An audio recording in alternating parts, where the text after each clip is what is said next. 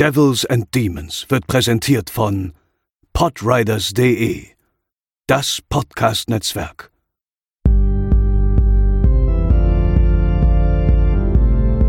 They're coming to get you, Barbara. They're coming for you. Diese Episode wird präsentiert von Deadline, das Filmmagazin, die Fachzeitschrift für Horror, Thriller und Suspense. Jetzt im Kiosk oder online unter deadline-magazin.de. Moin moin und herzlich willkommen zur 134. Episode von Devils and Demons. An meiner Seite, mein Name ist Chris, befinden sich Pascal Moin. und André. moin, moin. Und wir haben, nein, das geht aber ein bisschen motivierter. Moin, moin.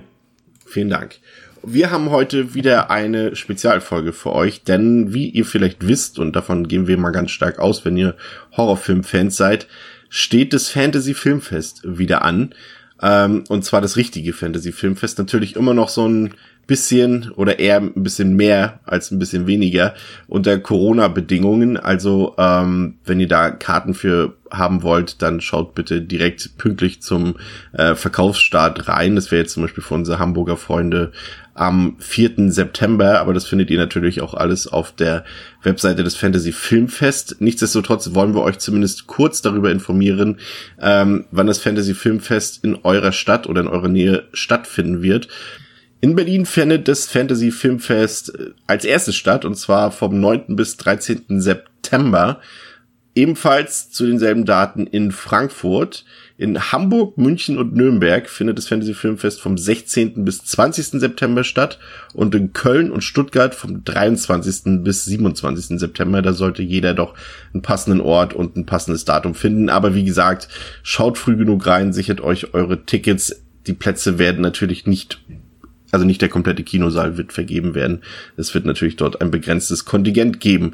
Ja, wie man, wie man ja auch merkt direkt, wenn du schon bei begrenzt bist, man merkt ja auch einfach, das Filmfest selbst ist eingedampft, ne? Sonst sind es ja immer gut zwei Wochen. Ähm, jetzt sind es halt nur, nur knapp fünf Tage oder vier Tage. Ähm, ja, ist eben auch Corona geschuldet. Äh, eingedampftes Programm, weniger Tage, weniger Filme. Es sind 21 Filme statt wie sonst 50. Ähm, ja, warum das so ist, kann man ja direkt schon mal teasen. Erfahrt ihr auch noch konkreter am Ende der heutigen Folge. Denn wir haben noch nach unserem äh, Filmtalk dann noch ein äh, Interview vorbereitet. Aber da kann jetzt auch Chris wieder mehr zu sagen. Nö, sag du noch, André. Sag ich noch. Dieses Interview geführt. Mit wem hast du denn dieses Interview geführt? Genau, also deswegen dranbleiben heute. Wir werden uns später dann quasi vorsorglich verabschieden, aber dann geht die Folge noch ein bisschen weiter diesmal. Äh, ich habe ähm, ein Interview führen dürfen mit der Head of Programming vom Fantasy Filmfest, also eine der drei ähm, ja, Gründerinnen oder beziehungsweise Geschäftsführerinnen. Ich glaube, Gründung hat sie noch nicht mitgemacht, aber sie ist schon sehr lange dabei. Ähm, Friederike Dellert, äh, aka Fredi. Ähm, sie kümmert sich also, sie ist Kuratorin vom Programm, sie kümmert sich um das Programm, sie sucht die Filme aus und so weiter und das eben schon seit, äh, sie sagt im, im Interview, ich habe es ehrlicherweise gerade äh, nicht auf dem Schirm, aber wirklich seit sehr vielen Jahren. Ähm, schon seit Anfang der 90er ist sie dabei, also ewig, ewig lang. Und das, weil das Filmfest gibt's ja schon seit, seit, seit den 80ern. Das ist ja wirklich schon extrem lange ähm, am Markt. Und ja, sie, sie hat da eben schon viel mitgemacht und hat mir ähm, eine halbe Stunde, gut eine halbe Stunde lang äh, diverse Fragen beantwortet rund ums Filmfest. Äh, es geht eben auch um Corona natürlich, wie es ähm, wie das also eingeschlagen hat dieses Jahr, was für sie die Schwierigkeiten waren. Es geht um Programmauswahl, es geht um ja, den Wandel des Filmfests an sich, äh, wie, wie es sich über die Jahre so vom wirklichen Nischenpublikum bis hin jetzt dazu entwickelt hat, dass sie auch mal ein, ein It-Remake äh, als Deutschlandpremiere zeigen können. Ganz, ganz, ganz spannendes Interview ähm, mit wirklich tollen äh, Einblicken in das Filmfest und hinter die Kulissen auch. Von daher auf jeden Fall später dann dranbleiben. Ich bin sehr gespannt. Und genauso gespannt könnt ihr tatsächlich auf das Filmprogramm des Fantasy Filmfest sein. Denn es ist eine bunte Mischung. Wir haben wieder alles dabei. Wir haben ähm, Home Invasion Thriller dabei. Wir haben ja, Period, äh, Period Dramas haben wir dabei. Wir haben Funsplatter-Filme dabei. Wir haben so viel, wie ich schon mal verraten, meinen bisherigen Film des Jahres dabei. Äh, Monster, Zombies, alles ist dabei. Und das wollen wir euch jetzt nacheinander vorstellen. Das können wir deshalb machen. Deshalb schönen Dank äh, auch an die Organisation des Fantasy Filmfest, weil wir eben einen Großteil der Filme bereits im Vorfeld sehen konnten und euch deshalb diesmal eine Preview und nicht eine Review des Programms geben können. Und ähm, den Anfang äh, macht André, der hat sich nämlich den Film Amulet angesehen. Genau, Amulet aus dem Jahr 2020, ganz frisch äh, aus UK, ein Film von der Regisseurin Romola Garay. Äh, ist eigentlich eine Schauspielerin, ähm, hat sich jetzt hier äh, als äh, im Regiedebüt versucht, ähm, ihr Erstlingswerk. Und ja, worum geht's? Es ist ein, ein psychologischer Horror, ja, Thriller würde ich nicht nach, ist schon ein klassischer Horrorfilm eigentlich, der aber eben versucht, in dem sehr beliebten Metier eher des psychologischen Horrors zu wandern, wie es gerade eben viele tun, Hereditary, Babadook und Co. Es geht hier um Ex-Soldaten Tomasz, der ähm, in London lebt und obdachlos wird und eine Unterkunft sucht und er kommt an eine ähm, Nonne, ähm, gespielt von Imelda Staunton, die kennt man wahrscheinlich am besten aus den Harry Potter Filmen, ähm, und sie ja, ver vermittelt ihn an eine junge Frau und ihre im Sterben liegende Mutter, die gemeinsam in einem ja eher heruntergekommenen Haus wohnen. Und er kriegt angeboten, er kann da einziehen und da eben leben bei den ähm, beiden Frauen und muss dafür eben ein bisschen das Haus auf Vordermann bringen, Handwerken, Klempnern und so weiter. Und er nimmt das eben an und ähm, ja, merkt recht schnell, dass da im Haus irgendwas nicht mit rechten Dingen zugeht. Was ein bisschen erstmal klingt wie so ein typischer, ja, man mag schon denken, so geht in die Geisterhorror-Richtung, ja, vertut sich da. Es ist wirklich ein sehr ruhiges, ähm, psychologisches Drama erstmal. Man erfährt in, in, Flashbacks dann mehr über Tomasz, mehr über seine Zeit als Soldat, ähm, dass er da auch, äh, ähm, ja, was er da erlebt hat und wodurch sein, auch sein PTSD, was er eben hat, ähm, ausgelöst wird. Und nach und nach erfährt man eben mehr über seine, über seine Gedankenwelt und woran, woran er knabbert, so seinen inneren Dämonen und woran er leidet. Und äh, die Regisseurin selbst sagt über ihren Film, es ist ein feministischer Horrorfilm und ähm, ja, dem stimme ich zu. Die, die Bilder sind zwar ähm, also das feministische Bild, was da vermittelt wird, ist zwar eher begraben, sage ich mal. Da muss man ein bisschen für, für ähm, buddeln, um da auf das zu stoßen. Es ist aber dann gerade im, im, im Finale wird es dann halt sehr deutlich präsentiert. Und es geht halt so darum, um ähm, es geht so um, um Schuld, um Vergebung, aber gleichzeitig auch so ein bisschen um Verleugnung von, von Dingen, die man äh, getan hat. Denn man erfährt halt, dass Tomasz eben auch Verbrechen im Krieg begangen hat äh, und die lassen ihn nicht los und überträgt sie aber jetzt eben auch ins Jetzt und so weiter. Und ich möchte jetzt nicht zu sehr ins Detail gehen, weil das nimmt dann doch schon ein bisschen was vom Film weg. Was wichtig einfach ist zu sagen, er ist extrem langsam, es ist ein Slow Burn, wirklich bis, bis zur Unendlichkeit. Er lebt durch Dialoge, durch, durch hier und da kurze skur skurrile Bilder auf dem Weg zum Finale, aber er lehnt sich ja nicht zu weit aus dem Fenster, er bleibt schon sehr geerdet. Ähm, die ersten 80 Minuten, äh, da geht so 95 circa, ähm, muss man wirklich mit, muss man wirklich wollen. Ähm, wirklich ein sehr ruhiger Film. Ähm, aber dann dreht er plötzlich im Finale, das ist, da hat man im Vorfeld schon viel drüber gehört, dreht er wirklich alles auf 180 und wird so, ich habe ihn beschrieben als eine Mischung aus We Are the Flash und Mother und fängt da an, plötzlich komplett surreal zu werden mit fast schon Lovecraft-esken ähm, Body-Horror-Mutationen und äh, dann wirklich äh, religiös-feministischen ähm, ja, Symbolen zu arbeiten und, und dreht plötzlich völlig frei. Äh, Habe ich mit gerechnet. Ähm, äh, ist halt auch sehr konträr zum Rest, was nichts Schlechtes sein muss. Ich finde aber leider einfach, äh, dass dieser, dieser krasse Impuls, der dann zum Schluss da ausbricht, ähm, macht leider die 80 Minuten davor nicht besser. Und die sind leider einfach wirklich, wirklich langsam und, und träge und durch diese, diese die Erzählung der, der Flashbacks funktioniert auch meiner Meinung nach nicht so gut, wie, glaube ich, die Regisseurin sich das vorgestellt hat. Und vor allem, wenn der Film so feministisch sein will, dann finde ich es ein bisschen schade, dass er dann eben doch ähm, auch ähm, wirklich eigentlich nur den Tomasz so richtig im, im Fokus hat, ihn auch als Hauptcharakter da herausstellt ähm, auch wenn es dann quasi um, um seine, ja, um seine Läuterung am Ende schon geht. Aber die Frauen kommen auch selbst zu kurz, obwohl sie eigentlich die sein sollen, die sich hier ähm, dann am Ende als stark herausstellen oder ja, die, die als, die als Gewinner herausgehen aus der ganzen Sache. Es ist ein sehr seltsamer Film. Ähm, mir hat er nicht so gut gefallen, einfach weil er mir einfach doch zu wenig erzählt hat am Ende des Tages, oder beziehungsweise auch zu wenig Schauwerte hat. Ähm, von daher, das Finale kann es dann nicht retten. Von daher, ich gebe eine vorsichtige Empfehlung. Ähm, ich, ich glaube schon, dass es Menschen gibt, die damit ähm, sicherlich ihren, ihre, sag ich mal, Spaß in Anführungszeichen haben werden, die da, die da eine interessante Geschichte sich rausziehen können. Ähm, bei mir hat einfach dieses extrem fast schon ins, in die Langeweile über, überlaufende Slowburn in dem Fall nicht funktioniert. Und äh, es liegt nicht daran, dass ich keinen Slowburn mag, aber man, muss, man muss langsame Filme mit langsamem Pacing auch können.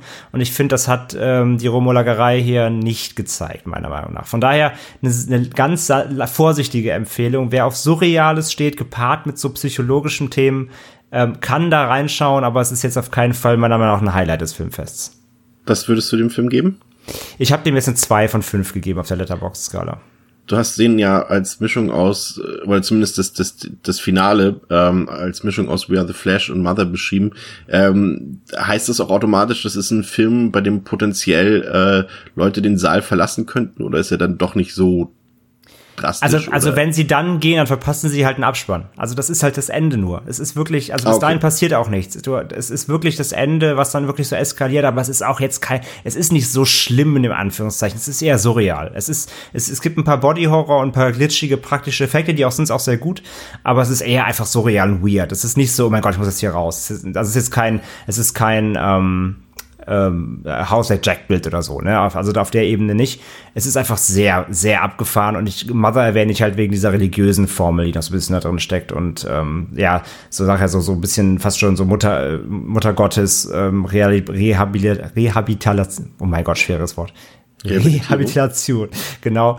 Ähm, so deswegen, deswegen erwähne ich den Film und We Are the Flash einfach aufgrund dieser skurrilen Bilder, die auch dann in, mhm. in so einem kompletten Farbspektakel aufgehen. Und es ist einfach wirklich sehr weird und, kon und konträr zum Rest. Ähm, aber es ist jetzt kein, wie gesagt, und selbst, selbst wenn das jemand so äh, verstörend findet, dass er rausgehen muss, wie gesagt, dann verpasst die letzten zwei Minuten vom Film, weil ähm, dann, dann setzt das erst ein. Ähm, einer der Hype-Titel im Horrorbereich dieses Jahres ist tatsächlich Becky und das Fantasy Filmfest konnte sich diesen Film sichern, ähm, der natürlich vor allem durch seine prominente Besetzung mit Kevin James, äh, ja allen bekannt aus der beliebten Sitcom King of Queens, äh, besetzt ist und dadurch so ein bisschen in die Presse und ein bisschen in den Hype kam, weil Kevin James eben entgegengesetzt seines äh, Standardtypus besetzt wurde. Ähm, in Becky selbst geht es um das titelgebende Mädchen Becky, das mit ihrem alleinerziehenden Vater, dessen neuer Freundin und deren Sohn einen Ausflug zum Haus am See macht und dann tauchen dort äh, finstere Neonazis mit angeführt von Kevin James auf und dringen in das Haus ein und die wollen so zu, wollen irgendwas haben. Keiner weiß so recht genau, was es genau ist, um was es sich handelt. Das ist so ein bisschen MacGuffin-mäßig aufgebaut. Ähm, aber die finsteren Gangster haben letztendlich keine Rechnung mit Beckys äh, ja ziemlich gewaltigen Survival-Skills gemacht und so entpuppt sich ein, äh, ja, würde ich sagen, ein eine Mischung aus Home Invasion und aus Revenge Thriller, der es tatsächlich ziemlich in sich hat.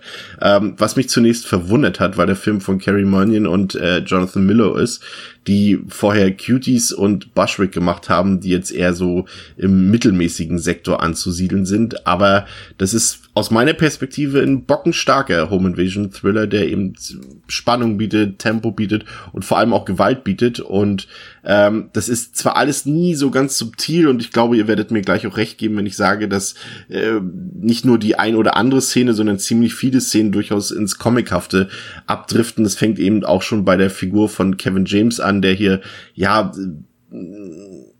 stelle offensichtlich ein Neonazi dar. Natürlich hat er irgendwelche Hakenkreuze und irgendwelche äh, antisemitischen Zeichen und SS-Runen auf dem Schädel tätowiert, all over the place.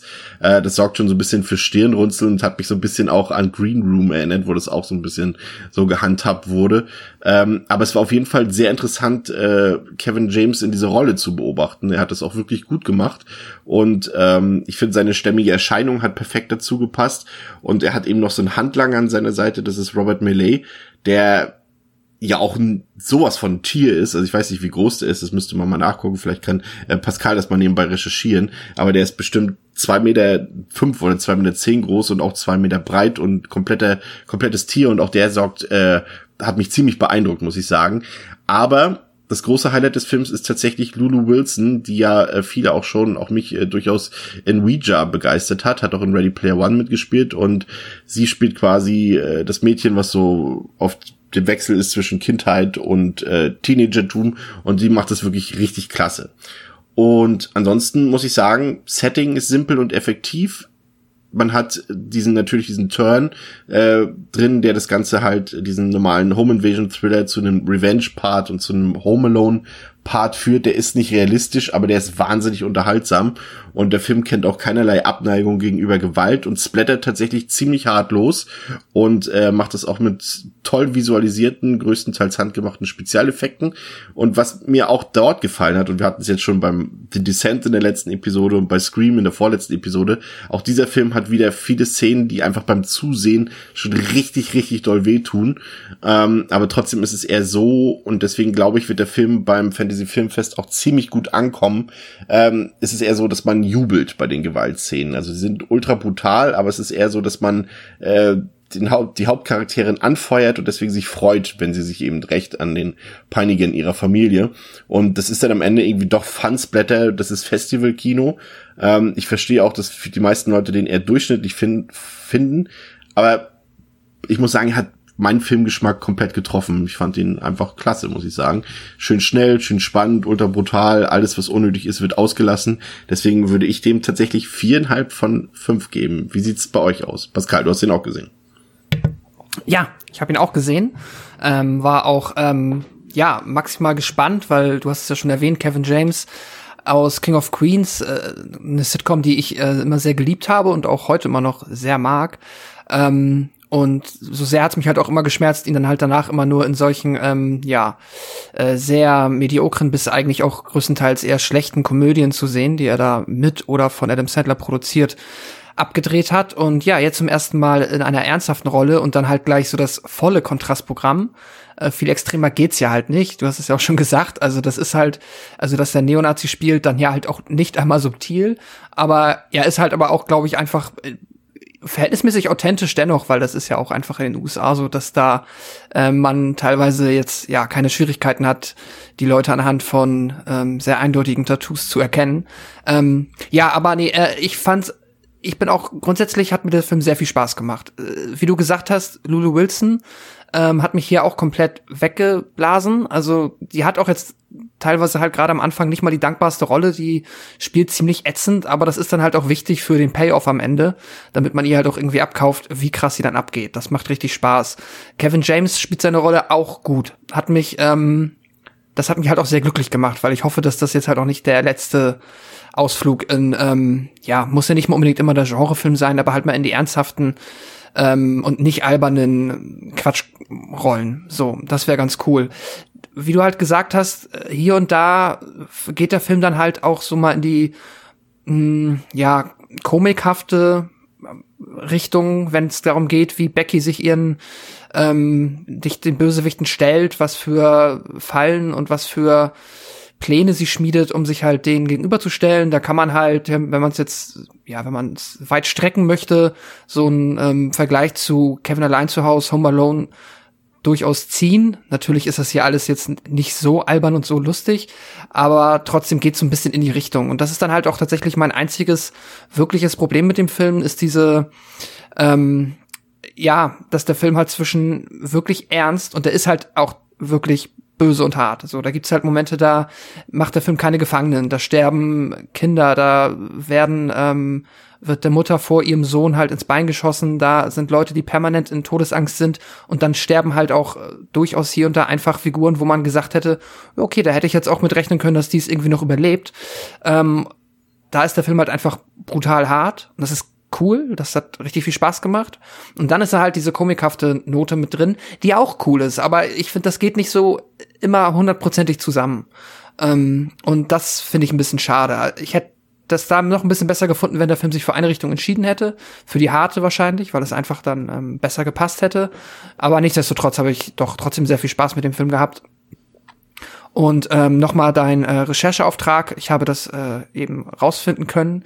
Und zwar äh, Robert Maillet äh, ist zwei Meter und zehn Zentimeter groß. Krass, recht gehabt. Ehemaliger, ja, ehemaliger WWF-Wrestler. Ähm, oder WWE, wie man jetzt sagt, ich habe davon keine Ahnung. ähm, ja, äh, ich habe dem dreieinhalb von fünf Sternen gegeben und gute dreieinhalb von fünf Sterne. Ich ähm, ja bin auf jeden Fall glücklich mit dem Film und ähm, ja hatte halt mein einziges Problem, wie gesagt, in dieser Diskrepanz oder äh, darin, dass der Film meiner Meinung nach seinen Ton nicht immer zu 100 Prozent findet und trifft.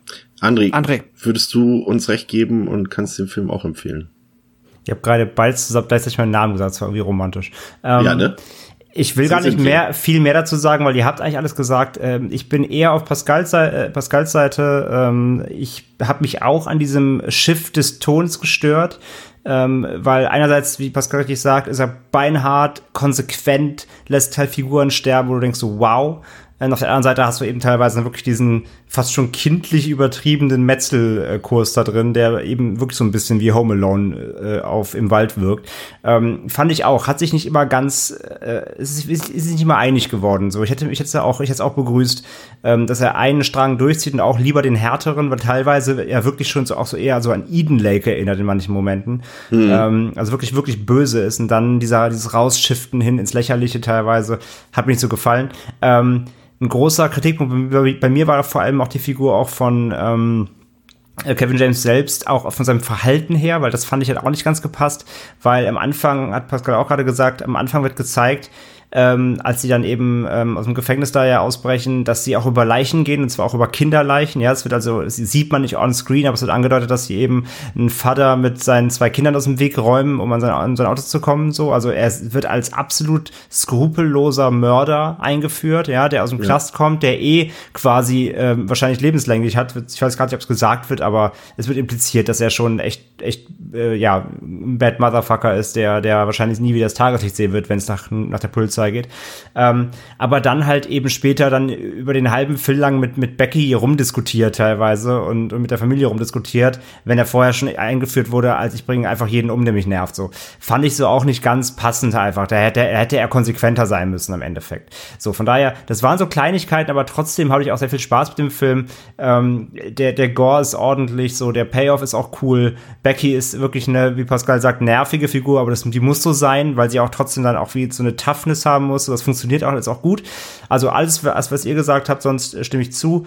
Ähm, und ich hätte mir noch gewünscht, dass er ähm, wenigstens noch aufgelöst hätte, was die Verbrecher eigentlich suchen, weil das wird eigentlich nie aufgelöst. Und das Ende teasert fast schon so Teil 2 irgendwie. Ähm, von daher, das sind meine einzigen Kritikpunkte. Trotzdem hatte ich eine gute Zeit mit dem. Fürs Festival super. Ich wette, der wird gejubelt und das ist auch zu Recht. Von daher bei mir auch dreieinhalb Sterne. Guckt ihn euch an. Oh, das habe ich auch letztes Jahr bei Furies gesagt. Und dann war das am Ende doch nicht so der Hit bei den meisten Leuten. ähm, wir haben uns, äh, André, wir haben uns Bring Me Home angesehen. Das ist äh, ein quasi ein neuer koreanischer Thriller, den das Fantasy Filmfest hier präsentiert. In dem Film geht es um äh, Jung Jeon, deren Sohn bereits seit sechs Jahren auf mysteriöse Art und Weise spurlos verschwunden ist und die Suche nach ihrem Sohn lässt die leidende Mutter dann in einen Strudel aus Entführung, Kindesmissbrauch und Polizeikorruption in diesem Film abtauchen. Und ich finde, das ist wieder typisch das, was wir, aber positiv typisch das, was wir in den letzten Jahren äh, gewohnt sind aus Südkorea. Eben, das ist ein knallharter Thriller mit einer richtig nihilistischen, fiesen Grundstimmung. Ähm, das ist ein Film, der in mir richtig tiefe innere Wut so ein bisschen hervorgebracht äh, hat. Der hat mich extrem mitgenommen emotional. Es ist alles sehr düster, es ist alles sehr physisch und sehr psychisch brutal. Abgründe tun sich auf und irgendwie bekommt man immer nur Hoffnung durch durch das Verhalten der Mutter, die einfach ihre bedingungslose Liebe zu ihrem Kind äh, immer wieder ins Spiel bringt und für Hoffnung sorgt, dass wir hier irgendwie noch ein Happy End äh, in diesem Film bekommen. Und äh, der ist auf Top-Niveau gedreht, der ist vor allem auch auf Top-Niveau gespielt. Äh, das ist äh, vor allem interessant, weil Kim Seong-woo dort, äh, nee, nicht Kim Seong-woo, das ist der Regisseur, aber Lee Jung-ah mitspielt. Äh, das äh, ist die Lady Vengeance aus Park Chan-wooks Film, den sicherlich auch viele gesehen haben aus der äh, äh, Vengeance-Trilogie. Und ansonsten ist er auch ansonsten hochgerätig besetzt. Also man hat all die Schauspieler, die dort mitspielen, hat man schon in anderen Filmen in hochgerätigen koreanischen Produktionen gesehen. Und ich finde, an mich hat der Film sehr an Bedeviled und auch so ein bisschen an The Isle erinnert. Ähm, und wer diese Filme feiert, finde ich, äh, der wird sehr viel Sp also Spaß in Anführungszeichen haben mit Bring Me Home, aber der wird großen Gefallen daran finden. Ähm, ich muss sagen, trotz des manchmal unglaubwürdigen Plots äh, ist der Film von vorne bis hinten spannend und einfach großartig auch inszeniert und sehr emotional. Also mich hat er sehr bewegt. Wie ging's dir da? Achso, vier von fünf von mir schon mal. So viel dazu. ähm, ja, geht mir, geht mir eigentlich ganz genauso. Ich habe dem auch vier von fünf gegeben, schon mal direkt vorweg. Ähm, hat mich sehr mitgenommen. Äh, wie du sagst, er ist nicht immer ganz hundertprozentig ausgefeilt, was die Glaubhaftigkeit angeht. Es gibt so ein bisschen Suspension of Disbelief. Ähm, hat mich aber nicht gestört, weil die Story beziehungsweise einfach die ähm, die Erzählstruktur doch so mitreißend ist. Du, du, du leidest mit ihr sehr mit, mit der Mutter. Du willst halt einfach, dass sie, dass sie Gerechtigkeit erfährt für ihren Sohn und so weiter. Das, das, das funktioniert gut, das kann der Film gut vermitteln, das können die Schauspieler vermitteln. Von daher, das habe ich nicht so gestört. Ähm, es ist auch so ein bisschen, ja, er ist auch so ein bisschen Misery Porn natürlich, äh, gewollt. Es ist auch wieder so ein Film, wo man sich fragt, wie viel Schlechtes kann einer Person passieren so im Leben? Äh, womit hat sie das verdient? Ähm, aber daran geht der Film trotzdem auf, ohne sich darin auch so zu suhlen, sondern er schafft es dann trotzdem auch diesen, diesen Plot weiterzutreiben, den Revenge-Plot aufzumachen und die Bilder sind sehr gut. Ich finde die Bilder, der, der hat einfach richtig starke Momentaufnahmen. Ich erinnere dann gegen Ende, ohne Spoiler, jetzt diese Szene dann in diesem ähm, ich wollte schon sagen Wattenmeer, in diesem Meer, äh, halt, ne, wo, wo die, wo die Ebbe ist und sie, sie geht da in, in das stillgelegte Meer quasi, diesem, ne, am Stein, die Szene am ja. Ende, mit der gleißenden Sonne auf dem spiegelnden ähm, Meeresboden da. Das ist wirklich unfassbar starke Bilder zu einer dramatischen Szene. So, da hat er mich richtig gepackt, der Film. Und äh, ja, auch die Gewalt ist halt so, auch hier so explosionsartig, sehr gezielt, auch nicht so überbordend. Das ist kein Splatterfilm. So, sie ist einfach sehr, sehr drastisch und hart und, und realistisch und auch diese, diese, ähm, ja, dieses, dieses Fischer, diese Fischerkommune da, wenn du da, wenn jetzt alles bei denen abspielst, ist alles auch so, so dreckig und so, so, du willst da auch voll nicht sein. Du, das ist einfach alles so schäbig, fast so ein bisschen Texas Chainsaw Massacre am Meer irgendwie. Ja. Ähm, es ist alles wirklich einfach ungeil. Das sind einfach richtig asoziale Menschen und du, du willst den, du wünschst denen einfach das Schlimmste so. Und das schafft der Film einfach nicht zu vermitteln. Der, der, ich finde, der zieht dich in so einen Sog richtig mit aus, sag ich ja, Mitleiden mit der Hauptfigur und, und du wünschst denen einfach nur die Pest an den Hals, weil es einfach so ekelhafte Menschen sind und auch mit dem, mit, dem Polizisten natürlich dann eben dieses Level der Korruption, Vertuschung, so äh, diese Kommunen da halt irgendwie zusammen, weil da eine Hand wäscht die andere und als Außenstehende die Mutter da hat halt einfach keine Chance und wirklich einfach ein, einfach, der, der zieht einen mit runter, aber auf irgendwie eine, dann doch wieder eine eben eine positive filmische Weise. Ähm, hat mir echt gut gefallen. Also von mir auch absolute Empfehlung. Ähm, du hast dir ja schon ähm, vor einer Weile Daniel Isn't Real angesehen. Wir haben auch schon mal kurz in unseren Quarantänetagebüchern über den Film gesprochen, aber für die Leute, äh, die die Episode damals nicht gehört haben, vielleicht nur mal ganz kurz deine Einschätzung zu diesem Film. Ja, genau. Also kann ich ja verweisen, hört noch mal rein in das, in das Tagebuch. Da bin ich ein bisschen ausführlich auf eingegangen. Nochmal kurz, Daniel Isn't Real, Film aus 2019 ähm, vom Regisseur Adam Egypt Mortimer. Der hat äh, auch diesen Some Kind of Hate gemacht. Vielleicht kennen ihr manche von euch. Und auch eine Episode in dem ähm, in der Horror-Anthologie Holidays.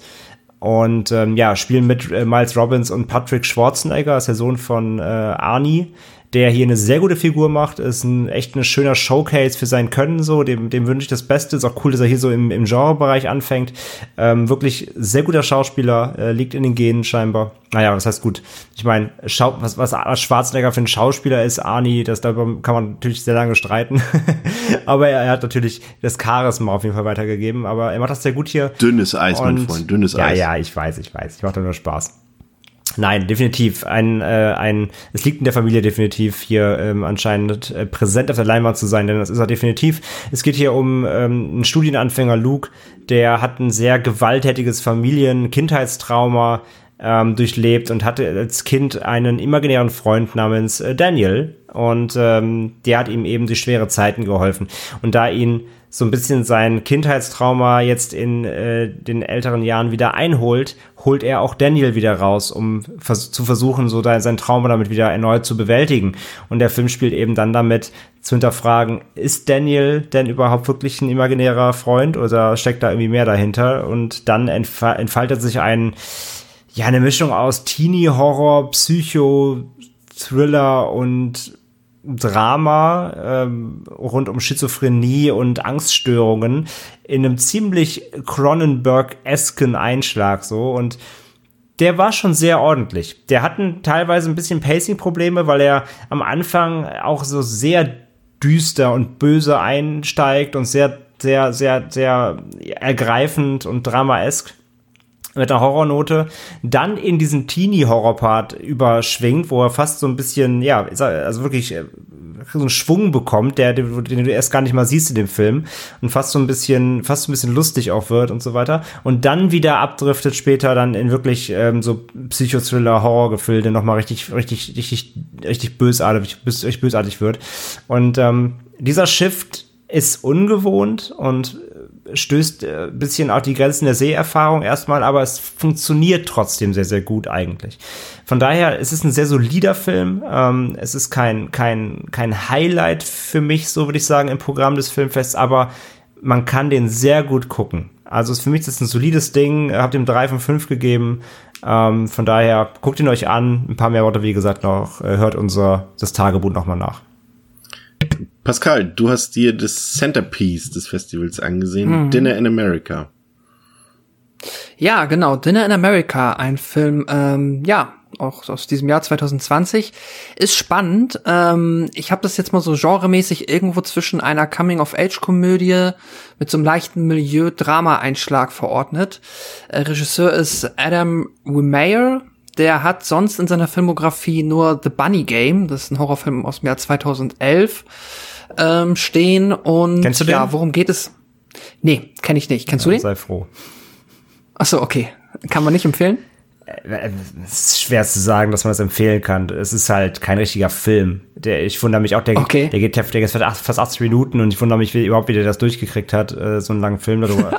es geht im Endeffekt wirklich darum, bei Bunny Game eine Prostituierte wird entführt und in einem, hinten in einem, in einem LKW äh, 70 Minuten lang gefoltert okay, das, äh, das ist, ist, halt so Richtung August Underground, halt alles mit einer shaky Cam und möglichst realistisch und, und richtig bestialisch halt Frauen vergewaltigen und foltern, so, das ist halt, pff. Okay, ja. das ist ähm, ja abgefahren. Dann ist auf jeden Fall nämlich mal in den letzten neun Jahren bei Adam Remeyer viel passiert, denn auch er hat hier auch das Drehbuch geschrieben für den Film und ähm, das ist halt jetzt tatsächlich, äh, auch, das kann ich jetzt schon mal sagen, ein Film, wo man auf jeden Fall später diskutieren kann, ähm, inwiefern der jetzt es verdient hat, das Centerpiece des Fantasy Filmfests zu sein. Nicht, weil das schlecht ist, aber einfach, weil man jetzt von den, so wie man viele es vielleicht erwarten würden, weil man jetzt hier weder meiner Meinung nach Genre, man bekommt kein Horror, man bekommt kein Sci-Fi und auch keine Fantasy. Das ist ein sehr geerdeter Film. Äh, es geht, im Kern geht es um zwei Figuren, und zwar um Simon. Das ist so ein, ähm, ja, Late Teenager, Punkrocker, sehr auf die falsche Bahn gekommen, abgedriftet, hat eigentlich eine wohlhabende und gut situierte Familie, aber die hat ihn auch verstoßen. Er spielt halt in der Punkband, da spielt er als John Q, aber niemand weiß, wer er wirklich, also niemand weiß, wer der Sänger dieser Punkband ist, weil er halt immer mit einer Skimaske auftritt. Und dann gibt's halt das Mädchen ähm, Patty, gespielt von Emily Skaggs. Oh, und sorry, Simon wird gespielt von Kyle Garner, den kennt man auf jeden Fall wahrscheinlich aus dem Nightmare on Elm Street Remake. Ähm, genau, und Patty ist auch ein Mädel um und bei in seinem Alter. Und sie ist halt, ja, sie ist irgendwo liebenswert, sie hat auch nette Eltern, aber sie ist halt ein bisschen, ähm, ja, im Film wird immer gesagt, sie ist ein bisschen langsam. Also sie ist jetzt nicht irgendwie dumm oder so, aber sie wirkt halt immer ein bisschen verpeilt. Sie braucht für alles ein bisschen länger, verliert deswegen auch ihren Job an der so Studium und so ist auch nicht wirklich drin. Ähm, sie ist da einfach immer ein bisschen hinterher und ist halt auch so ein Outcast. Also beide sind auf ihre Art und Weise halt ein Outcast, nicht gehören nicht zu den populären Kids, werden dann halt auch ähm, ja regelmäßig gemobbt und dann halt ähm, ja beschimpft und im Endeffekt der Film dreht sich darum, wie die beiden sich kennenlernen. Ähm, Simon halt von der Polizei gesucht, weil er schon wieder, er hat immer das, er ist ein, äh, Gott, dafür gibt's auch einen Namen, er ist jemand, der immer Sachen anzündet. Ähm, Pyromane. Äh, ja, Pyromane, ja. Ah, ein Pyromane. Danke euch beiden. Genau, ist ein Pyromane. Immer wenn er irgendwie schlecht gelaunt ist oder wenn er irgendwie Streit mit wem hat, dann fängt er direkt an, was anzuzünden. Was, ähm, ja, schlecht ist für ihn, weil er dann halt äh, stets irgendwo auf der Flucht ist und irgendwo bei Freunden unterkommen muss. Und ja, die beiden ähm, treffen aufeinander und ab dann ist es so eine Mischung. Es ist auch ein bisschen Romantik, es ist Coming of Age. Die beiden lernen sich besser kennen. Am Anfang sind sie halt sehr verschieden Und Patty ist halt auch großer Fan von dieser Punkband, weiß aber halt nicht, dass der Typ, mit dem sie jetzt hier die ganze Zeit abhängt, halt eben der Sänger ist. Und darauf läuft das am Ende so ein bisschen hinaus, dass man dann, ähm, ja, dass sie das mitbekommt. Und dann ist der Film halt sehr süß, er ist romantisch, er ist witzig. Er ist manchmal auch ein bisschen, ähm, ja, also so eine gewisse traurige Härte ist da schon mal drin. Ähm, also das Drama ist auf jeden Fall ja schon irgendwo im Film verankert. Da ist nicht alles Friede, Freude, Eierkuchen. Ich möchte auch nicht zu sehr spoilen, weil ich würde den Film durchaus empfehlen. Ich habe den tatsächlich auch vier von fünf Sternen gegeben. Ähm, aber da möchte ich dann halt auch zu sagen, dass man halt sich dann auch bewusst sein muss, der ist zwar das Centerpiece vom Fantasy Filmfest, aber wie gesagt, das ist halt ähm, ja jetzt nicht unbedingt vielleicht ein Film, den man an dieser Stelle erwarten würde. Da ich habe glaube ich irgendwann mal auch ähm, den Vergleich so gezogen, da hätte man jetzt auch Little Miss Sunshine zeigen können. Ist auch ein toller Film. Passt jetzt aber vielleicht auch nicht so super zu dem, was zumindest die allermeisten vom Fantasy Filmfest erwarten es, würden. Es gibt halt, es gibt halt einfach Filme, die passen nirgendwo hin oder nirgendwo anders Ja, hin stimmt. und die nimmt das Film, diese Filmfest dann teilweise einfach mal so mit, mit dazu. Und das, ich habe den jetzt noch nicht gesehen gehabt, äh, habe ich leider nicht geschafft vorher, aber ähm, der klingt für mich so ein bisschen danach. Der passt einfach nirgendwo rein. Mhm. Also nehmen das Fantasy Filmfest einfach ihn auf. Ja, ich meine, ist ja auch nicht verkehrt. So, es ist das einzige, die einzige Gefahr ist halt, dass Menschen da mit der falschen Erwartungshaltung reingehen. Aber wenn man das irgendwie ähm, aus der Bahn geschafft bekommt, dann ähm, kann man sehr viel Spaß mit dem Film haben. Ich fand ihn schön. Und ja, Dann das ist ja. dürfen Sie gerne fortfahren mit dem Film Fried Berry, der ja ähm, im Spätprogramm läuft auf dem Fantasy Filmfest. Ist das denn ein klassisches Mitternachtskino, Pascal? Würdest du sagen, das ist genau der richtige Rausschmeißer? Ja, ich, ähm, ja, Fred Barry ist interessant. Ich, ich und André haben den gesehen. Interessant ist, mal, ist, ist eine gute Beschreibung, ja. Ja. ähm, ja, der, das ist ein Trip halt. Das ist ein Film, ähm, ja mein Gott, ich hau einfach mal ein paar Fakten raus, denn das ist äh, einfacher, weil das sind Fakten. Ist ein Film halt auch aus dem Jahr 2020. Äh, ich habe ihn jetzt mal als Sci-Fi- Sci-Fi-Komödie irgendwo verortet, ist aber auch irgendwie relativ egal. Ähm, ist ein südafrikanischer Film, Regie Ryan Krüger, äh, der aber auch hier äh, Produzent und Drehbuch halt einen kompletten ähm, Autorenfilm gemacht hat. Und in der Hauptrolle Gary Green, der hat sonst äh, soweit nichts in der Filmografie meines Wissens nach, spielt halt hier die Roll Rolle des Barry. Und ja, Barry ist ein, ähm, ja, ich weiß es gar nicht, irgendwo zwischen Ende 40, Anfang 50-jähriger, ziemlich ähm, abgefuckter Dude, ähm, der irgendwo in einer Großstadt lebt. Der sieht halt ein bisschen, er sieht halt einfach so aus, als ob, ja, ich will erstmal nicht so abwertend sein, aber er ist halt, so sieht schon so aus, als würde er irgendwie sich so vom Penny das Billigbier gönnen. So, ist halt, die Haare sind, ähm, ja, war halt lange nicht mehr beim Friseur, sieht einfach runtergerockt aus. Ein richtig Total, runtergerockter Typ. Und der wird halt dann von Das ist halt Aliens Corona, Gott was erwartest entführt. Äh, was? Das ist halt Corona, was erwartest du? Ach so, ja, ja, hast recht, eigentlich, ja.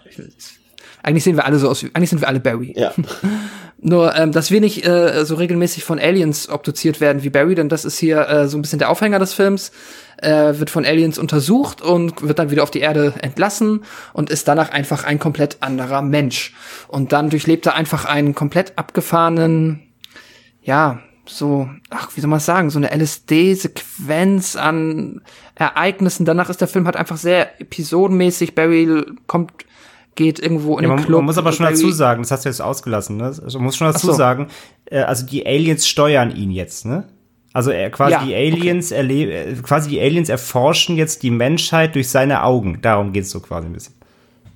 Ja, genau. Und so, ähm, ja, stolpert er von, erst geht's irgendwo in den Club, dann wird er davon, äh, ja, immer wieder auch von Leuten, äh, von einer Frau abgeschleppt äh, und er hat viel Sex tatsächlich im Film.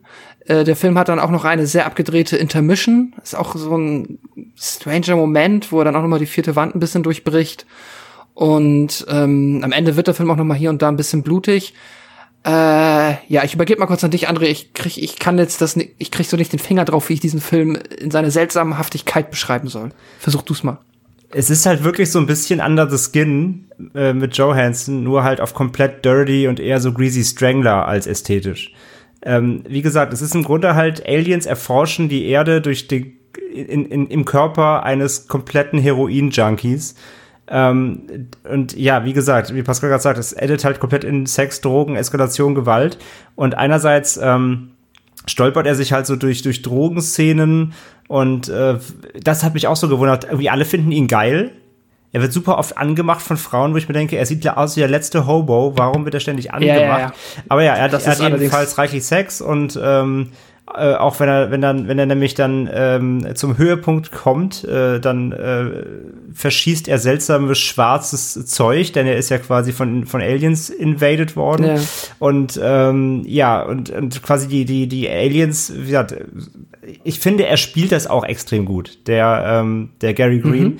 weil er er ist er guckt halt ganz halt komplett apathisch ähm, so verwirrt, neugierig, aber dann eben natürlich, wenn er auf Drogen ist, rastet er auch sein Gesicht einfach komplett aus, geht fast so in die Ace Ventura-Richtung und das alles entgleitet ihm dann irgendwie dabei. Ähm, und es ist halt so, so eine, so eine, so eine skurrile Reise von ihm, weil erst die erste Hälfte ist eigentlich komplettes Chaos. Es wird nur gebumst, Drogen genommen. Ähm, er stolpert halt, wie gesagt, von einer Situation in die andere, weil, weil die Aliens nicht gar keine Ahnung haben, wie, wie Menschen auf irgendwas reagieren.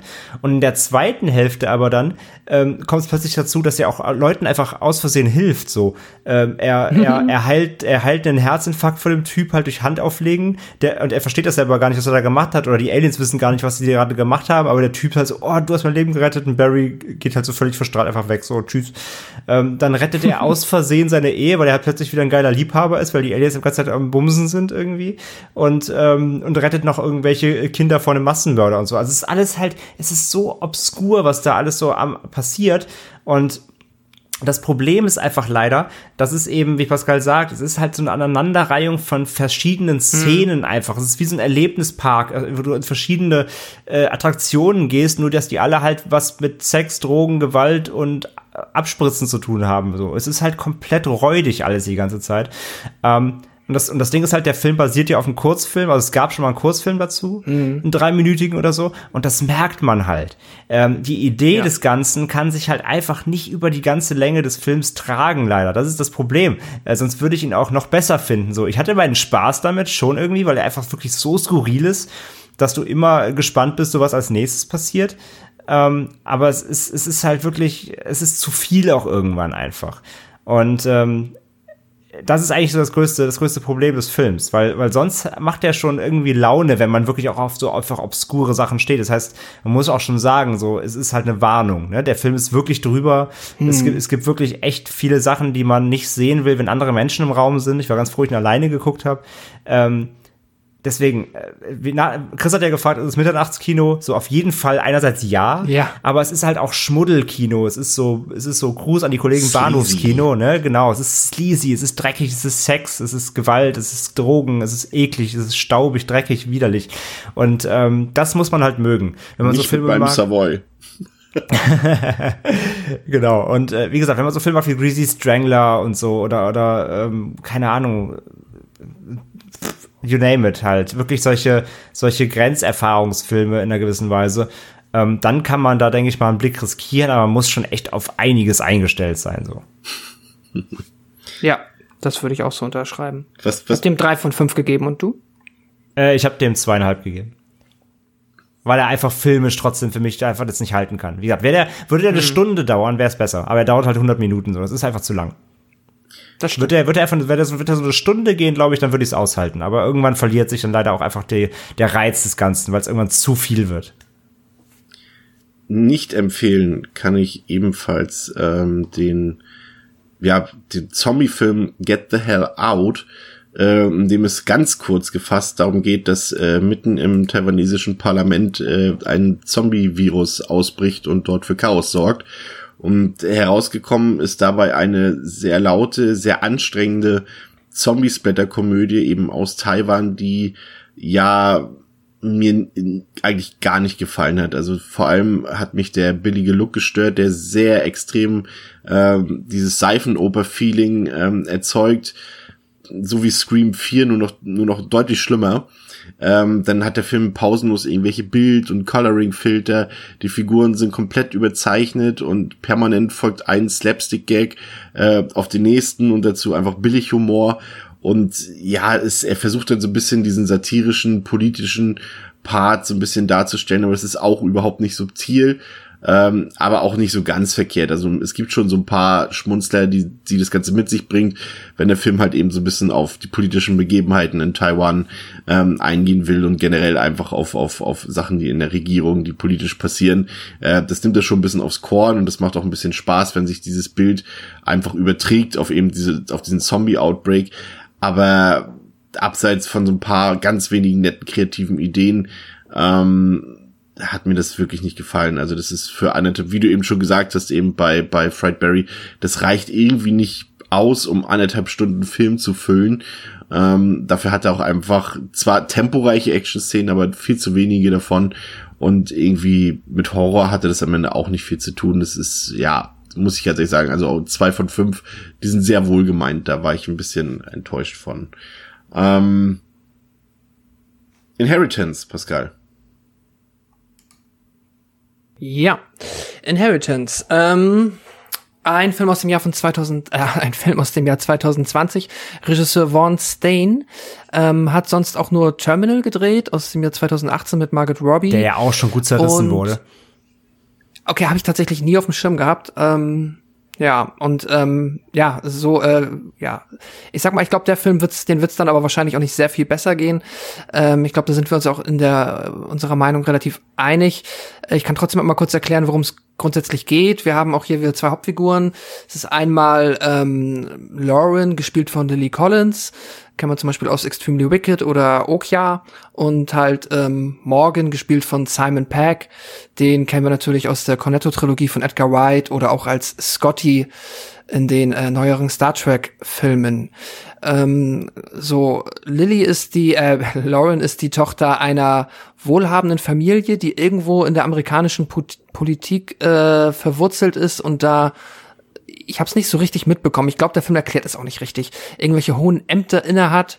Ähm, und der Vater von Lily, von Lauren, mein Gott, äh, stirbt dann und dann geht es prinzipiell darum, das Erbe wird innerhalb der Familie aufgeteilt und Lauren bekommt den Schlüssel zu einem, ja, so eine Art Bunker im, im, im Garten des Familienanwesens und dort trifft sie auf Morgan, ähm, einem, ja, offensichtlich Gefangenen ihres jetzt verstorbenen Vaters, der dort seit vielen Jahren sein, ähm, ja, sein Dasein fristet, äh, aussieht wie, ähm, ja, äh, ein bisschen wie äh, Julian Assange, nachdem er äh, aus der Botschaft rausgekommen Das ist. musste ich auch direkt dran denken.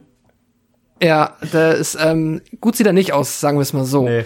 Und ja, und das ist quasi der Auftakt eines Thrillers, denn dieser Morgan hat natürlich eine Geschichte, eine Geschichte mit ähm, Laurens Vater, eine Geschichte mit der Familie.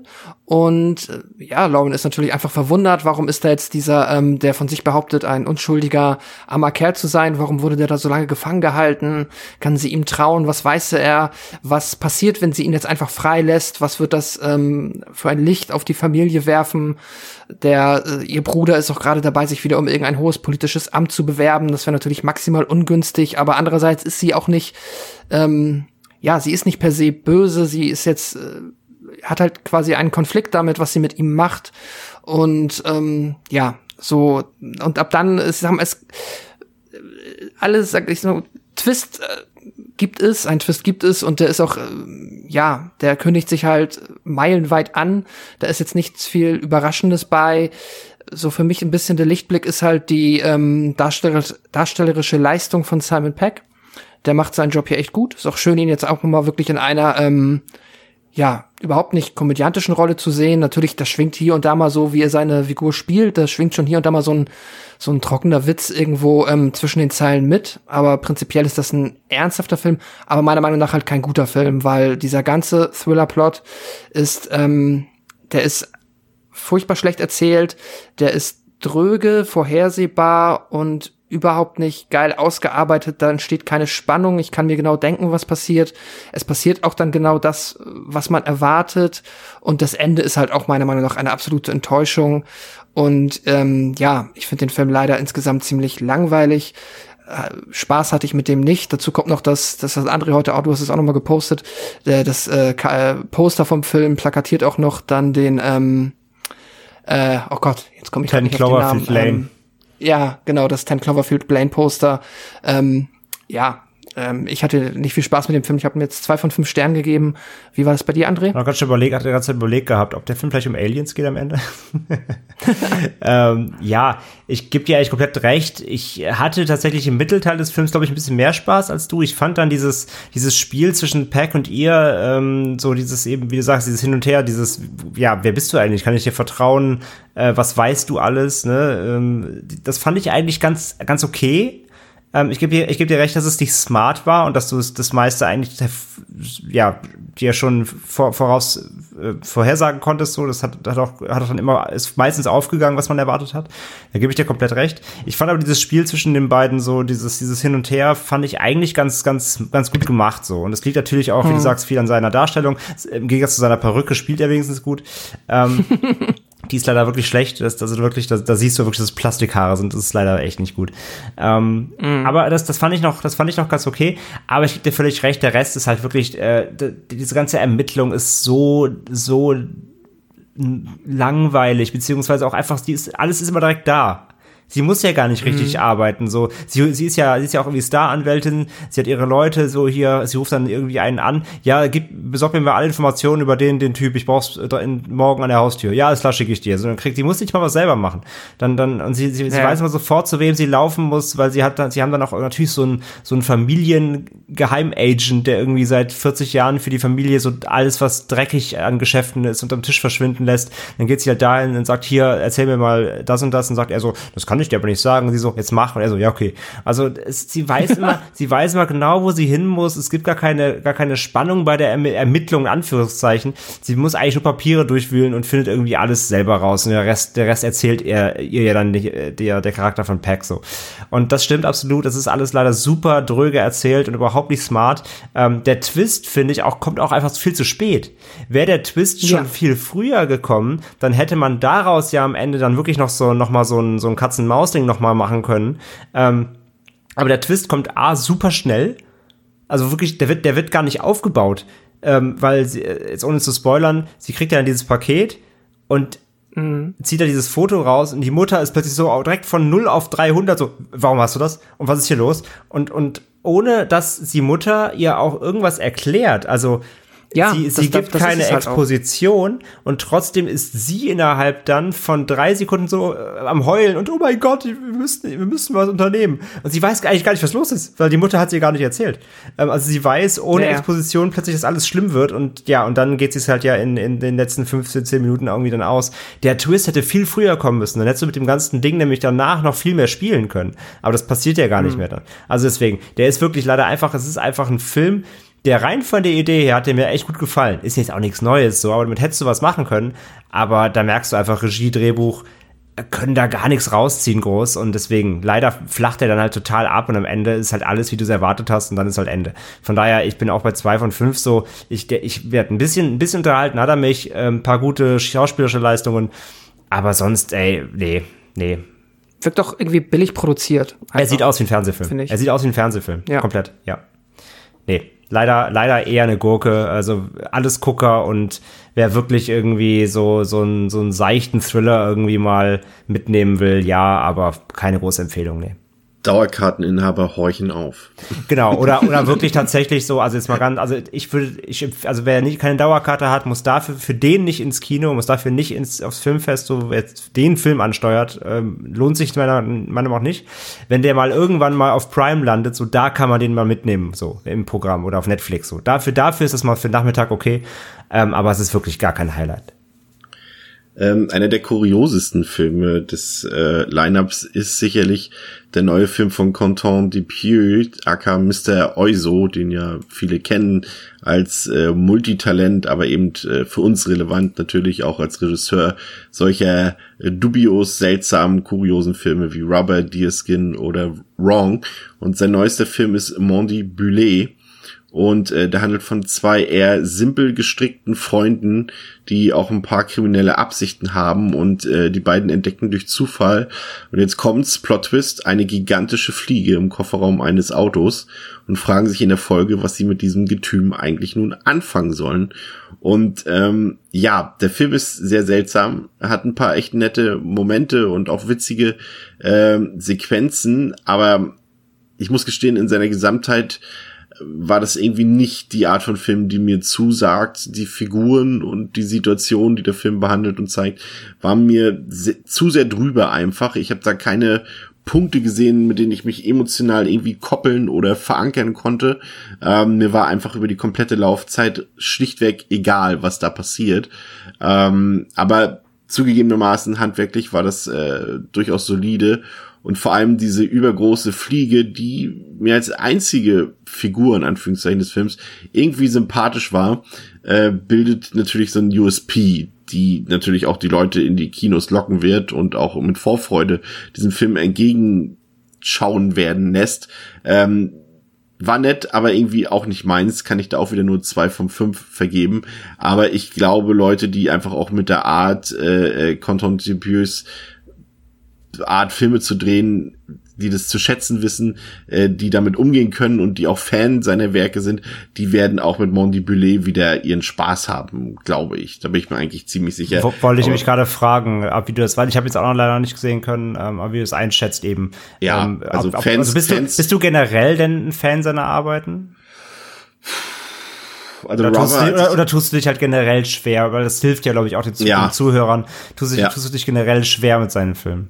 Ja, also Rubber fand ich noch am besten von denen, die ich gesehen habe, aber generell würde ich auch sagen, ist das ist das einfach nicht äh, mein kind of Movie Business. Also deswegen auch ganz klar äh, würde ich behaupten, wer seine sonstigen Werke abfeiert und gut findet, kann hier glaube ich relativ blind ins Kino gehen. Der wird auch hier wieder voll mit Absurditäten bombardiert und und wird mit dem Humor Spaß haben und äh, zumindest alle anderen könnten sich zumindest einfach diese putzige Fliege angucken, die schön handgemacht ist und die auch für nicht-Fans für skurrile Situationen sorgt. Aber ich will eben auch gleichzeitig eine Warnung aussprechen, wer eben mit der Art äh, von, von, von Dupieux nicht umgehen kann, der könnte, sollte hier einfach auch passen. Das ist dann auch wieder nichts für den. Aber Fans auf jeden Fall blind reingehen, würde ich behaupten. Ich glaube, bei ihm kann man ja immer generell sagen, ne? Also der hält, der behält jetzt so sein Handwerk bei. Ich glaube, sein Auf jeden Fall. von denen ich jetzt gesehen habe, ist, glaube ich, doch der Oposte noch sein normalster, in Anführungszeichen. Aber ich kenne auch Deerskin noch nicht, den muss ich auch noch nachholen. Ähm, aber halt gerade so Rubber und auch Wrong Cops und so, das ist ja alles schon echt extrem weird einfach von ihm. Ja. Also deswegen, ich glaube, wenn man seinen Kram eben kennt, dann, dann kann man es auch besser einschätzen. Wer, auch, wer noch gar keine Berührungspunkte mit Dupier hat, da so ist, glaube ich, kann man einfach generell sagen, Vorsicht geboten bei ihm, weil er einfach ein sehr spezieller Regisseur ist. Ne? Da, da, da, da vielleicht dann erstmal in die Musik reinhören. Die gibt auch schon mal einen ganz guten Eindruck, was man da erwarten kann. Ähm, weiter geht's. Palm Springs, äh, sehr interessanter Titel im Lineup des Films. Äh, zum einen aufgrund der Besetzung und zum anderen, weil das wieder einer der Filme ist, die jetzt zumindest nicht, wir wissen natürlich, später kommt auch das Interview, da werden wir, äh, seid ihr bestimmt auch ein bisschen genauer auf das Thema eingegangen, dass eben äh, das Fantasy Filmfest ja nicht automatisch Horrorfilme beinhaltet, sondern einfach das Genau. fantastische Kino. Aber selbst dort würde ich zumindest bei der Besetzung und auch beim, bei der Plotbeschreibung nicht unbedingt bei Palm Springs drauf kommen, dass der dort laufen sollte. Erzähl mal, André. Ja, äh, mehr, ich glaube mehr als das Centerpiece tatsächlich. Also Palm Springs äh, 2020 äh, von Max Barbakoff gedreht. Ähm, ja, Starbesetzung mit Andy Samberg. Äh, die meisten werden ihn kennen, entweder von Lonely Island oder auch ähm, aus Brooklyn äh, Nine-Nine. Brooklyn Nine, genau, danke, das habe ich gesucht. Popstar. Ähm, der der Netflix-Serie, genau. Und eben vielen, vielen Filmen, die sich in diesem Lonely Island äh, ähm, Kosmos irgendwie bewegen. Er ist Vor, ein abso- kurz Zuschätzerei, bevor, bevor sich mal beschwert, ist keine Netflix-Serie. Aber mach weiter.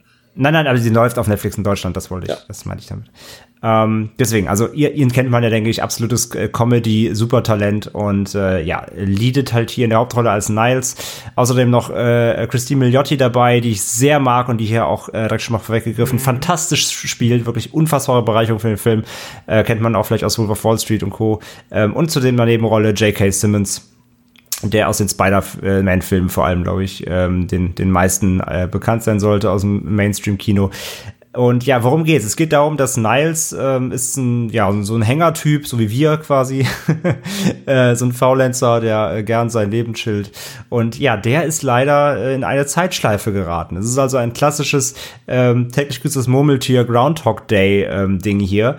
Und äh, ja, der hat quasi äh, einen, ähm, ja, einen Tunnel gefunden Und da ist er reingegangen, weil er lustig geleuchtet hat und seitdem ist er in einer Zeitschleife. Und das ist schon ganz schön lange her. Nämlich quasi umgerechnet, er weiß es nicht ganz genau, aber ein paar Jahre auf jeden Fall schon. Also er erlebt den gleichen Tag immer, immer wieder. Äh, die Prämisse kennt man und er halt hier einfach schon sehr lange. Ähm, das Szenario des Ganzen ist eine Hochzeit. Und ähm, der, er ist halt Gast, also er ist nicht, er ist nicht der Bräutigam, er ist Hochzeitsgast und ist eine riesen, riesen Fete, eine riesen Zeremonie, äh, Dutzende Leute eben da und alles pompös und groß. Und äh, ja, dieses Setting allein bietet schon mal auf jeden Fall auch genug ähm, Möglichkeiten, so ein Groundhog Day Setting eben da immer wieder Revue passieren zu lassen, weil es einfach verschiedenste Situationen gibt, die man eben sich da rausziehen kann, um äh, lustige Momente zu schaffen. Und ja, äh, der Plotpunkt ist dann aber eben eher ähm, ja, macht einen gewissen Fehler, denn äh, er holt eben eine weitere Person, nämlich eben Christine Milioti, ebenfalls in diese Zeitschleife durch einen, naja, in Anführungszeichen Unfall, aber eigentlich quasi macht das so ein bisschen, weil er endlich Gesellschaft haben will.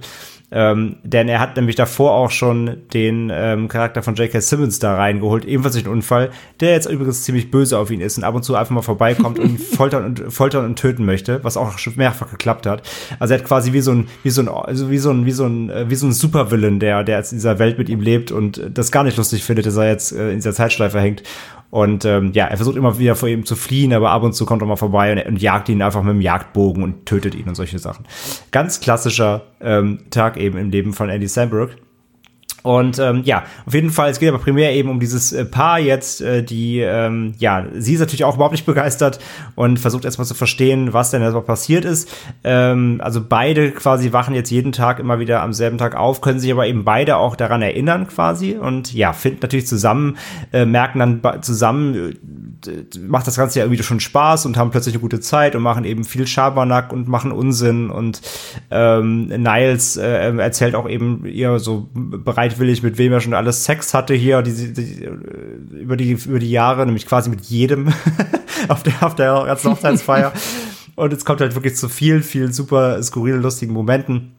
Natürlich bandeln die beiden dann auch an und es kommt eben doch zu ein bisschen einer romantischen Beziehung zwischen den beiden, aber die kann ja quasi sich nicht entfalten, weil sie einfach jeden Tag immer wieder getrennt voneinander aufwachen. Und ja, das Ganze ist einfach wirklich eine Sci-Fi Romance-Comedy, die ähm, wirklich super mhm. aufgeht. Sandberg ist in Höchstform, äh, Christine Milioti ist in Höchstform, Simmons nicht so oft zu sehen, aber wenn er da ist, auch super wie immer. Und ähm, der Film punktet eben mit vielen, vielen super skurrilen Szenen, die rund um dieses Hochzeitssetting passieren. Es gibt dann auch noch so tatsächlich so kleine ähm, inter, inter ähm, Interaktionen und Twists so zwischen verschiedenen Hochzeitsgästen. Da entwickeln sich noch ein paar Sachen. Es kommen ein paar Sachen ans Tageslicht, die nicht bekannt waren. Dadurch ergeben sich wiederum Situationen und so weiter. Ist wirklich ganz, ganz, ähm, ganz smart gemacht alles und es macht einfach großen Spaß. Es ist nichts Neues. Dieses einfach dieses Zeitschleifen-Ding ist einfach äh, ausgelutscht, aber Palm Springs beweist, dass man selbst mit diesem, diesem Setting, dieser Prämisse, dieser Idee auch im Jahr 2020 trotzdem immer noch einen super unterhaltsamen Film machen kann, der wirklich äh, Spaß macht, rührend ist, witzig ist, mhm. auch ein mhm. bisschen gory ist teilweise. Also es kommt natürlich auch, kennt man ja auch noch aus Take das Murmeltier, sie versuchen sich teilweise auch einfach umzubringen oder machen es zum Spaß, weil es ja eh nicht, nicht, nicht, nicht wirkt quasi. Und da gibt es auch natürlich ein bisschen Gewalt, so alles aber auf einem, auf einem Comedy-Niveau eben. Und das macht einfach riesengroßen Spaß. Von daher, mehr muss ich gar nicht sagen. Das Ding ist eine absolute Empfehlung, glaube ich, auch gerade eben im Kino mit vielen Leuten auf so einem Filmfest, auch wenn er jetzt eben kein Genre in dem ist, aber er hat eben diesen Sci-Fi-Aspekt drin, der reicht. Ähm, geht da rein, da, da lacht ihr euch tot und der ganze Saal wird den abfeiern. Da bin ich mir sicher, äh, vier von fünf auf jeden Fall. Äh, einer, einer, einer, einer, einer Abzug wegen der einfach das, dafür, dass die Idee nicht neu ist, einfach. Das muss man eben einfach mhm. geben. Aber der Film selbst ist wirklich absolut unterhaltsam am Anschlag. Sagst du, Pascal? Ja, ja äh, unterschreibe ich zu 100 Prozent. Ich hatte sehr, sehr viel Spaß ähm, damit, weil der auch einfach, André sagt's ja, vom Ding kann man ja natürlich erstmal denken, ah, schon wieder so Groundhog Day, das ist ja ausgelutscht, das hat man jetzt schon auch in jüngerer Zeit wieder ein paar Mal gehabt, muss ich mir das jetzt nochmal angucken und ich finde ja, einfach weil, ich meine, der Film beweist ja, wie viel kreative Ideen man da noch reinstecken kann, wie viel, wie viel lustige ja, auf was für Ideen einfach halt die Figuren kommen, was sie jetzt hier machen können. Und dann ist der Humor halt auch immer, ja, on point. So, André hat's gesagt, dann wird er halt auch öfter mal gestorben, weil es macht ja keinen Unterschied. Aber was sehr wichtig ist, wenn man stirbt, dann versuchen schnell zu sterben, weil gefoltert werden macht immer noch keinen Spaß. Aber wenn man es hinbekommt, äh, halt innerhalb von so einem Sekundenbruchteil zu sterben, ist auch egal, weil dann hast du quasi einen Shortcut gemacht und wachst halt wieder auf. Ähm, solche Sachen finde ich halt todeswitzig, denn es gibt so eine ganz fantastische ähm, Montage wie halt die Geschichte sich zwischen äh, hier der Rolle von Andy Samberg und J.K. Simmons, ähm, wie die sich entwickelt hat, die ist auch, ich auch halt einfach nur, äh, ja, mir den Bauch gehalten vor Lachen. Das war grandios. Wie André sagt, die schauspielerische Leistung ist top.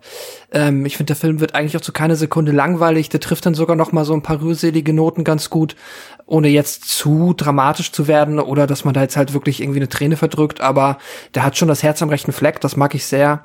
Und ähm, ja, dann, wenn man dann auch noch ein Fable, wie ich bin auch großer Andy Samberg-Fan, ich mag das ganze Lonely Island, Saturday Night Live-Universum, das ähm, ja, finde ich eh toll, dann ist der Film halt ja direkt gefühlt noch mal besser und ich würde den auch absolut empfehlen.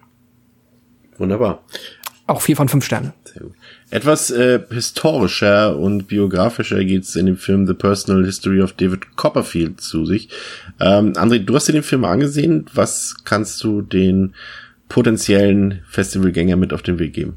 Ich merke eh gerade, du hast mir alle P-Filme gegeben. Das ist richtig gut. Das kann ich mich schön ja. durchpähen hier. Payoff quasi. Ähm, ja, Personal History of David Copperfield ist ein Film aus dem Jahr 2019. Offiziell schon, äh, startet aber jetzt quasi eben erst, lief schon auf ein paar Festivals.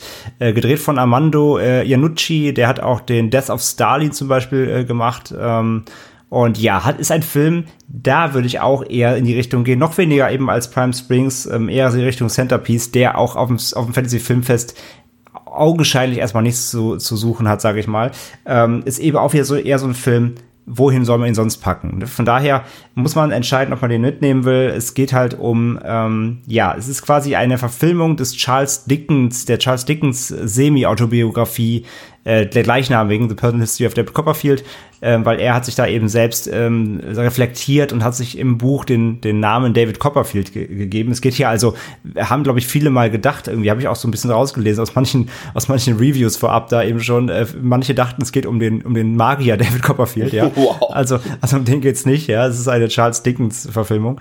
Und es geht eben um äh, den Protagonisten David Copperfield in den 18, 1840er äh, Jahren, der ein ja sehr sehr turbulentes Leben hat. Er wächst in, in eher ärmlichen Verhältnissen auf, hat's nicht hat's nicht leicht. Äh, die Mutter stirbt früh. Ähm, und äh, nee, der Vater stirbt früh, Entschuldigung. Und ähm, die Mutter kriegt dann einen neuen Mann und der ist furchtbar und ähm, er, er erlebt halt äh, häusliche Gewalt und man erlebt so im Schnelldurchlauf so das Leben als Kind von ihm bis hin dann so zum jungen Erwachsenen. Das geht erstmal relativ zügig und da bleibt der Film dann eben für den Rest des Films und man ähm, durchlebt eben seine verschiedenen Stationen im, im, in der Welt ähm, bis hin dazu, dass er eben entdeckt, dass er ein guter Geschichtenerzähler und eben Schreiber ist und äh, anfängt, anfängt Schriftsteller zu werden. Und das Ganze eben verpackt in so eine kunterbunte, äh, theatralische ähm, ja, Zauberkiste, sage ich mal, ähm, voller, voller voller toller Szenenbilder und Kostüme und das ist alles ganz, ganz toll. Das ganze, die ganzen Set-Pieces, ähm, das ist wirklich so richtig so, wie so wie verfilmtes Theater eben. Das funktioniert sehr, sehr gut. Ähm, das ist fürs Auge auf jeden Fall äh, schön zu sehen. Der Film selbst ist halt, wie gesagt, super flott, extrem, extrem schnelles Pacing. Teilweise schon zu schnell, weil manchmal möchte man von gewissen Momenten eigentlich gerne noch mehr erfahren, aber dann ist der Film schon wieder drei Szenen weiter und drei Ereignisse weiter in seinem Leben. Also ähm, für, für Menschen, die, die nichts mit Slow Pace anfangen können, ist der Film eigentlich wie gemacht. Ähm, es geht wirklich sehr, sehr rasant vorwärts. Es gibt keine Pausen, keine Atempausen kann aber, wie gesagt, auch ähm, teilweise stören, weil er einfach nicht, nicht lang genug teilweise sich beschäftigt mit gewissen Momenten. Ähm, vor allem heraussticht hier aber der Cast, das ist wirklich unfassbar. Ähm, äh, den David Copperfield selbst, Hauptrolle spielt Dave Patel, kennt man wahrscheinlich am ehesten, so Slumdog Millionär. Stammgast ähm, mittlerweile, Fantasy Filmfest, ne? Hotel Mumbai. Ja, stimmt, war auch dabei, genau. Ähm, deswegen macht er ganz toll, muss ich, glaube ich, nichts zu sagen. Der ist ein großartiger Schauspieler, macht da wirklich äh, der tragenden Rolle hier ganz, ganz großartig. Ansonsten dabei Peter Capaldi, Ben Wishaw, Tilda Swinton, Gwendoline Christie, Hugh Laurie in einer super geilen Rolle, so als verrückter, ja, ich will nicht sagen Wissenschaftler, aber so einfach eher so, so ein bisschen, so ein bisschen was hat er mich erinnert? So ein bisschen, so ein bisschen Daniel Düsentrieb-mäßig, aber weniger Erfinder als einfach nur Verrückter. Aber er hat so eine, äh, so eine, so eine aus, ausladende Art. Er ist fantastisch in dem Film, wirklich großartig. Und der ganze Cast macht es auch einfach aus, weil jeder, jeder bringt da so seine, seine Spielfreude rein, seine Einzigartigkeit. Und das geht alles total, äh, total schön auf. Ähm, aber der Film ist einfach wirklich auch so, der ist so eine, so eine Momentaufnahme und der ist auch danach schnell wieder weg. Das muss man halt auch sagen man erlebt quasi einmal im Schnelldurchlauf diese, diese, ja, diese, diese Biografie, dieses Lebenswerk. Ähm, und dann, dann hat man kurz eine Freude damit und dann ist es aber auch schon wieder vorbei. Und wie gesagt, er, geht, er, er verliert sich auch so schnell innerhalb der Szenen, weil die so schnell durchrasseln, ähm, dass man auch nicht wirklich sich so woran festhalten kann. Von daher, ähm, ich fand den Film gut, er ist sehr herzlich, er ist wie gesagt gut ausgestattet, toll gespielt. Ähm, ich gebe dem dreieinhalb von fünf ähm, spreche eine generell eine Empfehlung für den aus, wenn man sich gerade mit solchen auch so historischen Sachen gern beschäftigt und dazu einfach noch einen starken Cast mit viel Spielfreude sehen will. Ob man den auf dem Film, auf dem Fantasy Filmfest sehen muss, das lasse ich halt jetzt einfach mal offen. Das muss ja für sich selber entscheiden. Auch hier wieder äh, Dauerkartenbesitzer greifen zu alle anderen überlegen sich halt, ähm, ist halt wirklich, das ist tatsächlich wirklich nicht wirklich der, der, der Festivalfilm, finde ich auch einfach. Den kann man auch ruhigen Gewissens generell einfach so bei, äh, nebenbei beim Kino gucken oder eben dann auch zu Hause. Von daher, ähm, als Film generell würde ich aber sagen, ja, doch schon eine Empfehlung. Zumindest äh, bildet der einen schönen Kontrast zu unserem nächsten Film, nämlich äh, Psycho Gorman, der neue Film von Steven Kostensky, der ja mit The Void äh, schon einen Liebhaberfilm abgeliefert hat und zumindest für einige wie mich auch mit äh, Leprechaun Returns, äh, diesem furchtbaren und angestaubten Franchise, einen richtig neuen Kick und Hit gegeben hat, ähm, mit einem sehr tollen Film. Und sein neuer Film, André, äh, der geizt nicht mit Blut und Gekröse. Der ist einfach nur, der ist einfach nur drüber. Also mehr, mehr, mehr kann man halt einfach nicht sagen. Ja, äh, Psycho Gorman oder wie sie im Film auch schon sagen, PG for short. Ähm, ja, wie du sagst, äh, von Steve Kostanski und ja, es ist, es ist, es ist Power Rangers mit Gore glaube ich. Ja. Das, das, ist, das trifft's einfach auf Nagel auf den Kopf. Es geht um die Geschwister Mimi und Lukas, die ähm, beim Spielen im Garten zu Hause unwissentlich äh, ein altes, also ein Amulett ausgraben und dabei unwissentlich einen alten außerirdischen Warlord wieder zum Leben wer erwecken oder aus seiner Gefangenschaft befreien. Genau, wer kennt's nicht? Und äh, ja, mit Hilfe des Amuletts merken sie plötzlich, dass sie das Monster oder äh, diesen Außerirdischen befehligen können. Ähm, also er kann ihm nichts antun, wenn, wenn Mimi sagt, äh, steh auf einem Bein, dann muss er das quasi machen. Und das gefällt dem natürlich überhaupt nicht. Deswegen ist er sehr, ist er sehr mürrisch und ähm, äh, gibt verbal ganze Zeit auch zum, zum Äußeren, dass er, dass er echt abgefuckt ist und am liebsten alle Menschen sofort äh, zu Mus verarbeiten würde. Aber er darf nicht, denn die Kinder steuern ihn quasi. Also es ist quasi Stories, zwei Kinder haben plötzlich einen außerirdischen Warlord als Spielzeug. Und ähm, was sie aber nicht wissen, ist, dass es ähm, ja eine eine andere Fraktion gibt, äh, so äh, außerirdische Templer quasi, die ihn schon mal besiegt und eingesperrt haben und die natürlich gar nicht davon begeistert sind, dass ähm, dass er wieder da ist und schicken ja diverse Meuchelmörder und ähm, auch auch die Templer selbst kommen auf die Erde, um ihn eben zu besiegen und dann entbrennt dann eben da neben den diversen Kinderspielen, die er mitspielen muss und sich als Cowboy verkleiden muss, ähm, muss er auch noch gegen diese äh, interstellaren äh, Gegner quasi kämpfen. Und dann gibt's eben auch natürlich ähm, gutes Gekloppe mit geilen handgemachten Effekten. Die ganzen Kostüme sind super geil. Ähm, alles wirklich Hand, Hand, Handpappmaché geschnitzt. Und dann gibt's eben auch noch ein bisschen handgemachten Gore und, und eklige Effekte. Und das ist einfach alles richtig sympathisch. Der Film ist einfach komplett sympathisch. Ist der, ist der richtig gut? Nein. Der ist total oh. alt, der ist total albern. Aber es ist halt einfach super unterhaltsam. Es ist super lustig. Ähm, durchgehend guter Humor. So, da sitzt nicht jeder, ist jetzt kein Andy Samberg, so, da sitzt nicht jeder Gag. Aber, aber die, viele davon sind schon sehr, sehr gut. Auch wenn dann irgendwie der, der Schulfreund in so einen Alien Crank Brain verwandelt wird, der mit seinen Eltern dann zu Abend essen muss. Das ist alles so obskur. Und das macht einfach richtig viel Spaß. So, der nimmt sich halt zu keiner Sekunde ernst und das, das, das, das gibt er dir auch halt äh, sofort mit, so, dass du direkt eingenordet bist. Du musst ja wirklich nichts äh, nichts Weltbewegendes erwarten. Es ist wirklich nur hinsetzen, Spaß haben und, und als, als einfach sich berieseln lassen von diesem Gore-Regen mit so, noch so geilen Rückblicken ins All. Ist auch alles so schlecht gemacht, aber so absichtlich schlecht, so, so dass du es halt trotzdem abfeiern kannst. Und äh, also das ist halt auf jeden Fall einer der Festivalfilme für diesem Jahr. Der in einem, in einem, äh, ja, ich sag mal, vollen Saal, eine Corona-bedingt halb voll, aber den mit vielen Leuten in einem Raum, die Bock haben, so, das wird ein absolutes Fest. Das, das verspreche ich. Ähm, von daher, äh, Chris und, und Pascal, ihr könnt jetzt gerne auch noch eure Meinungen sagen, aber von mir eine absolute Empfehlung. Ich habe ihm jetzt dreieinhalb gegeben, aber das ist halt wirklich eine absolut, geht da rein, dreieinhalb. Er ist halt meiner Meinung nach, ähm, Chris, du kannst das jetzt gerne weiter ausführen, warum du mehr gegeben hast. Es ist jetzt kein guter Film in dem Sinne. Der ist schon wirklich albern und drüber und ähm, auch in dem Sinne ja wieder billig, aber es macht halt einfach unfassbar viel Spaß. Von daher trotzdem auf jeden Fall fürs Festival eine Riesenempfehlung von mir. Ja, würde ich auf jeden Fall vollkommen zustimmen. Du hast im Prinzip auch tatsächlich schon alles gesagt. Ich hatte mir extra als Notiz auch gemacht, äh, äh Power Rangers mit Splatter. Äh, hast du schon, hast du schon Das trifft's halt. Also das, das, trifft ich, das halt. habe ich auch schon öfter ja. gelesen, aber das trifft's halt komplett, weil die auch so klobig sich bewegen in ihren ja. Schaumstoffanzügen und so. Aber es ist alles so schön liebevoll und handgemacht und das ist, ist eben das, was die Kostensky-Filme so, so ausmachen, wie eben auch The Void und Leprechaun Returns, warum die so gut funktionieren. Es ist alles mit sehr viel Liebe zum Genre gemacht. Es ist, ähm, toll ausgestattet, da gibt man sich Mühe bei den Kostümen, da gibt man sich Mühe bei den Splat-Effekten, die sind alle, alle, allererste Sahne. Also für das Niveau sind die absolut top-notch. Ähm, macht richtig Spaß und äh, ihr kennt mich, die Zuhörerinnen kennen mich. Ich bin jetzt nicht so der Typ, der auf dieses Funsplatter-Ding so steht, aber der hier hat mich vollkommen abgeholt, weil er einfach einen sehr schönen Humor hat, der sich, der eine große Bandbreite hat, finde ich. Der ist manchmal liebevoll, gerade dann, wenn es so ein bisschen um die Kinder geht, aber auch teilweise absolut geschmacklos. Er hat sehr viel Splatter, sehr viel Gewalt. Ähm, auch kreative Gewalt, wenn man das so sagen kann. Also ähm, da spritzt und splattert es äh, nur vor sich hin.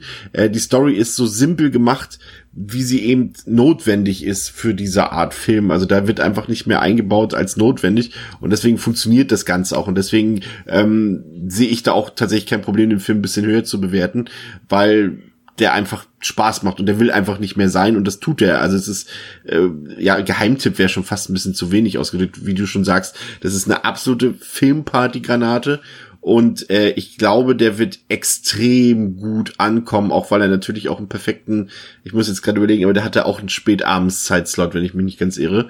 Und der wird da die Leute, glaube ich, richtig einheizen und wegfegen. Also bei uns in Hamburg läuft der freitagsabends um Viertel vor elf, genau. Ja, perfekt. Ja, perfekt. Es geht nicht als, besser. Als mitternachts rausschmeiß ja. Snack.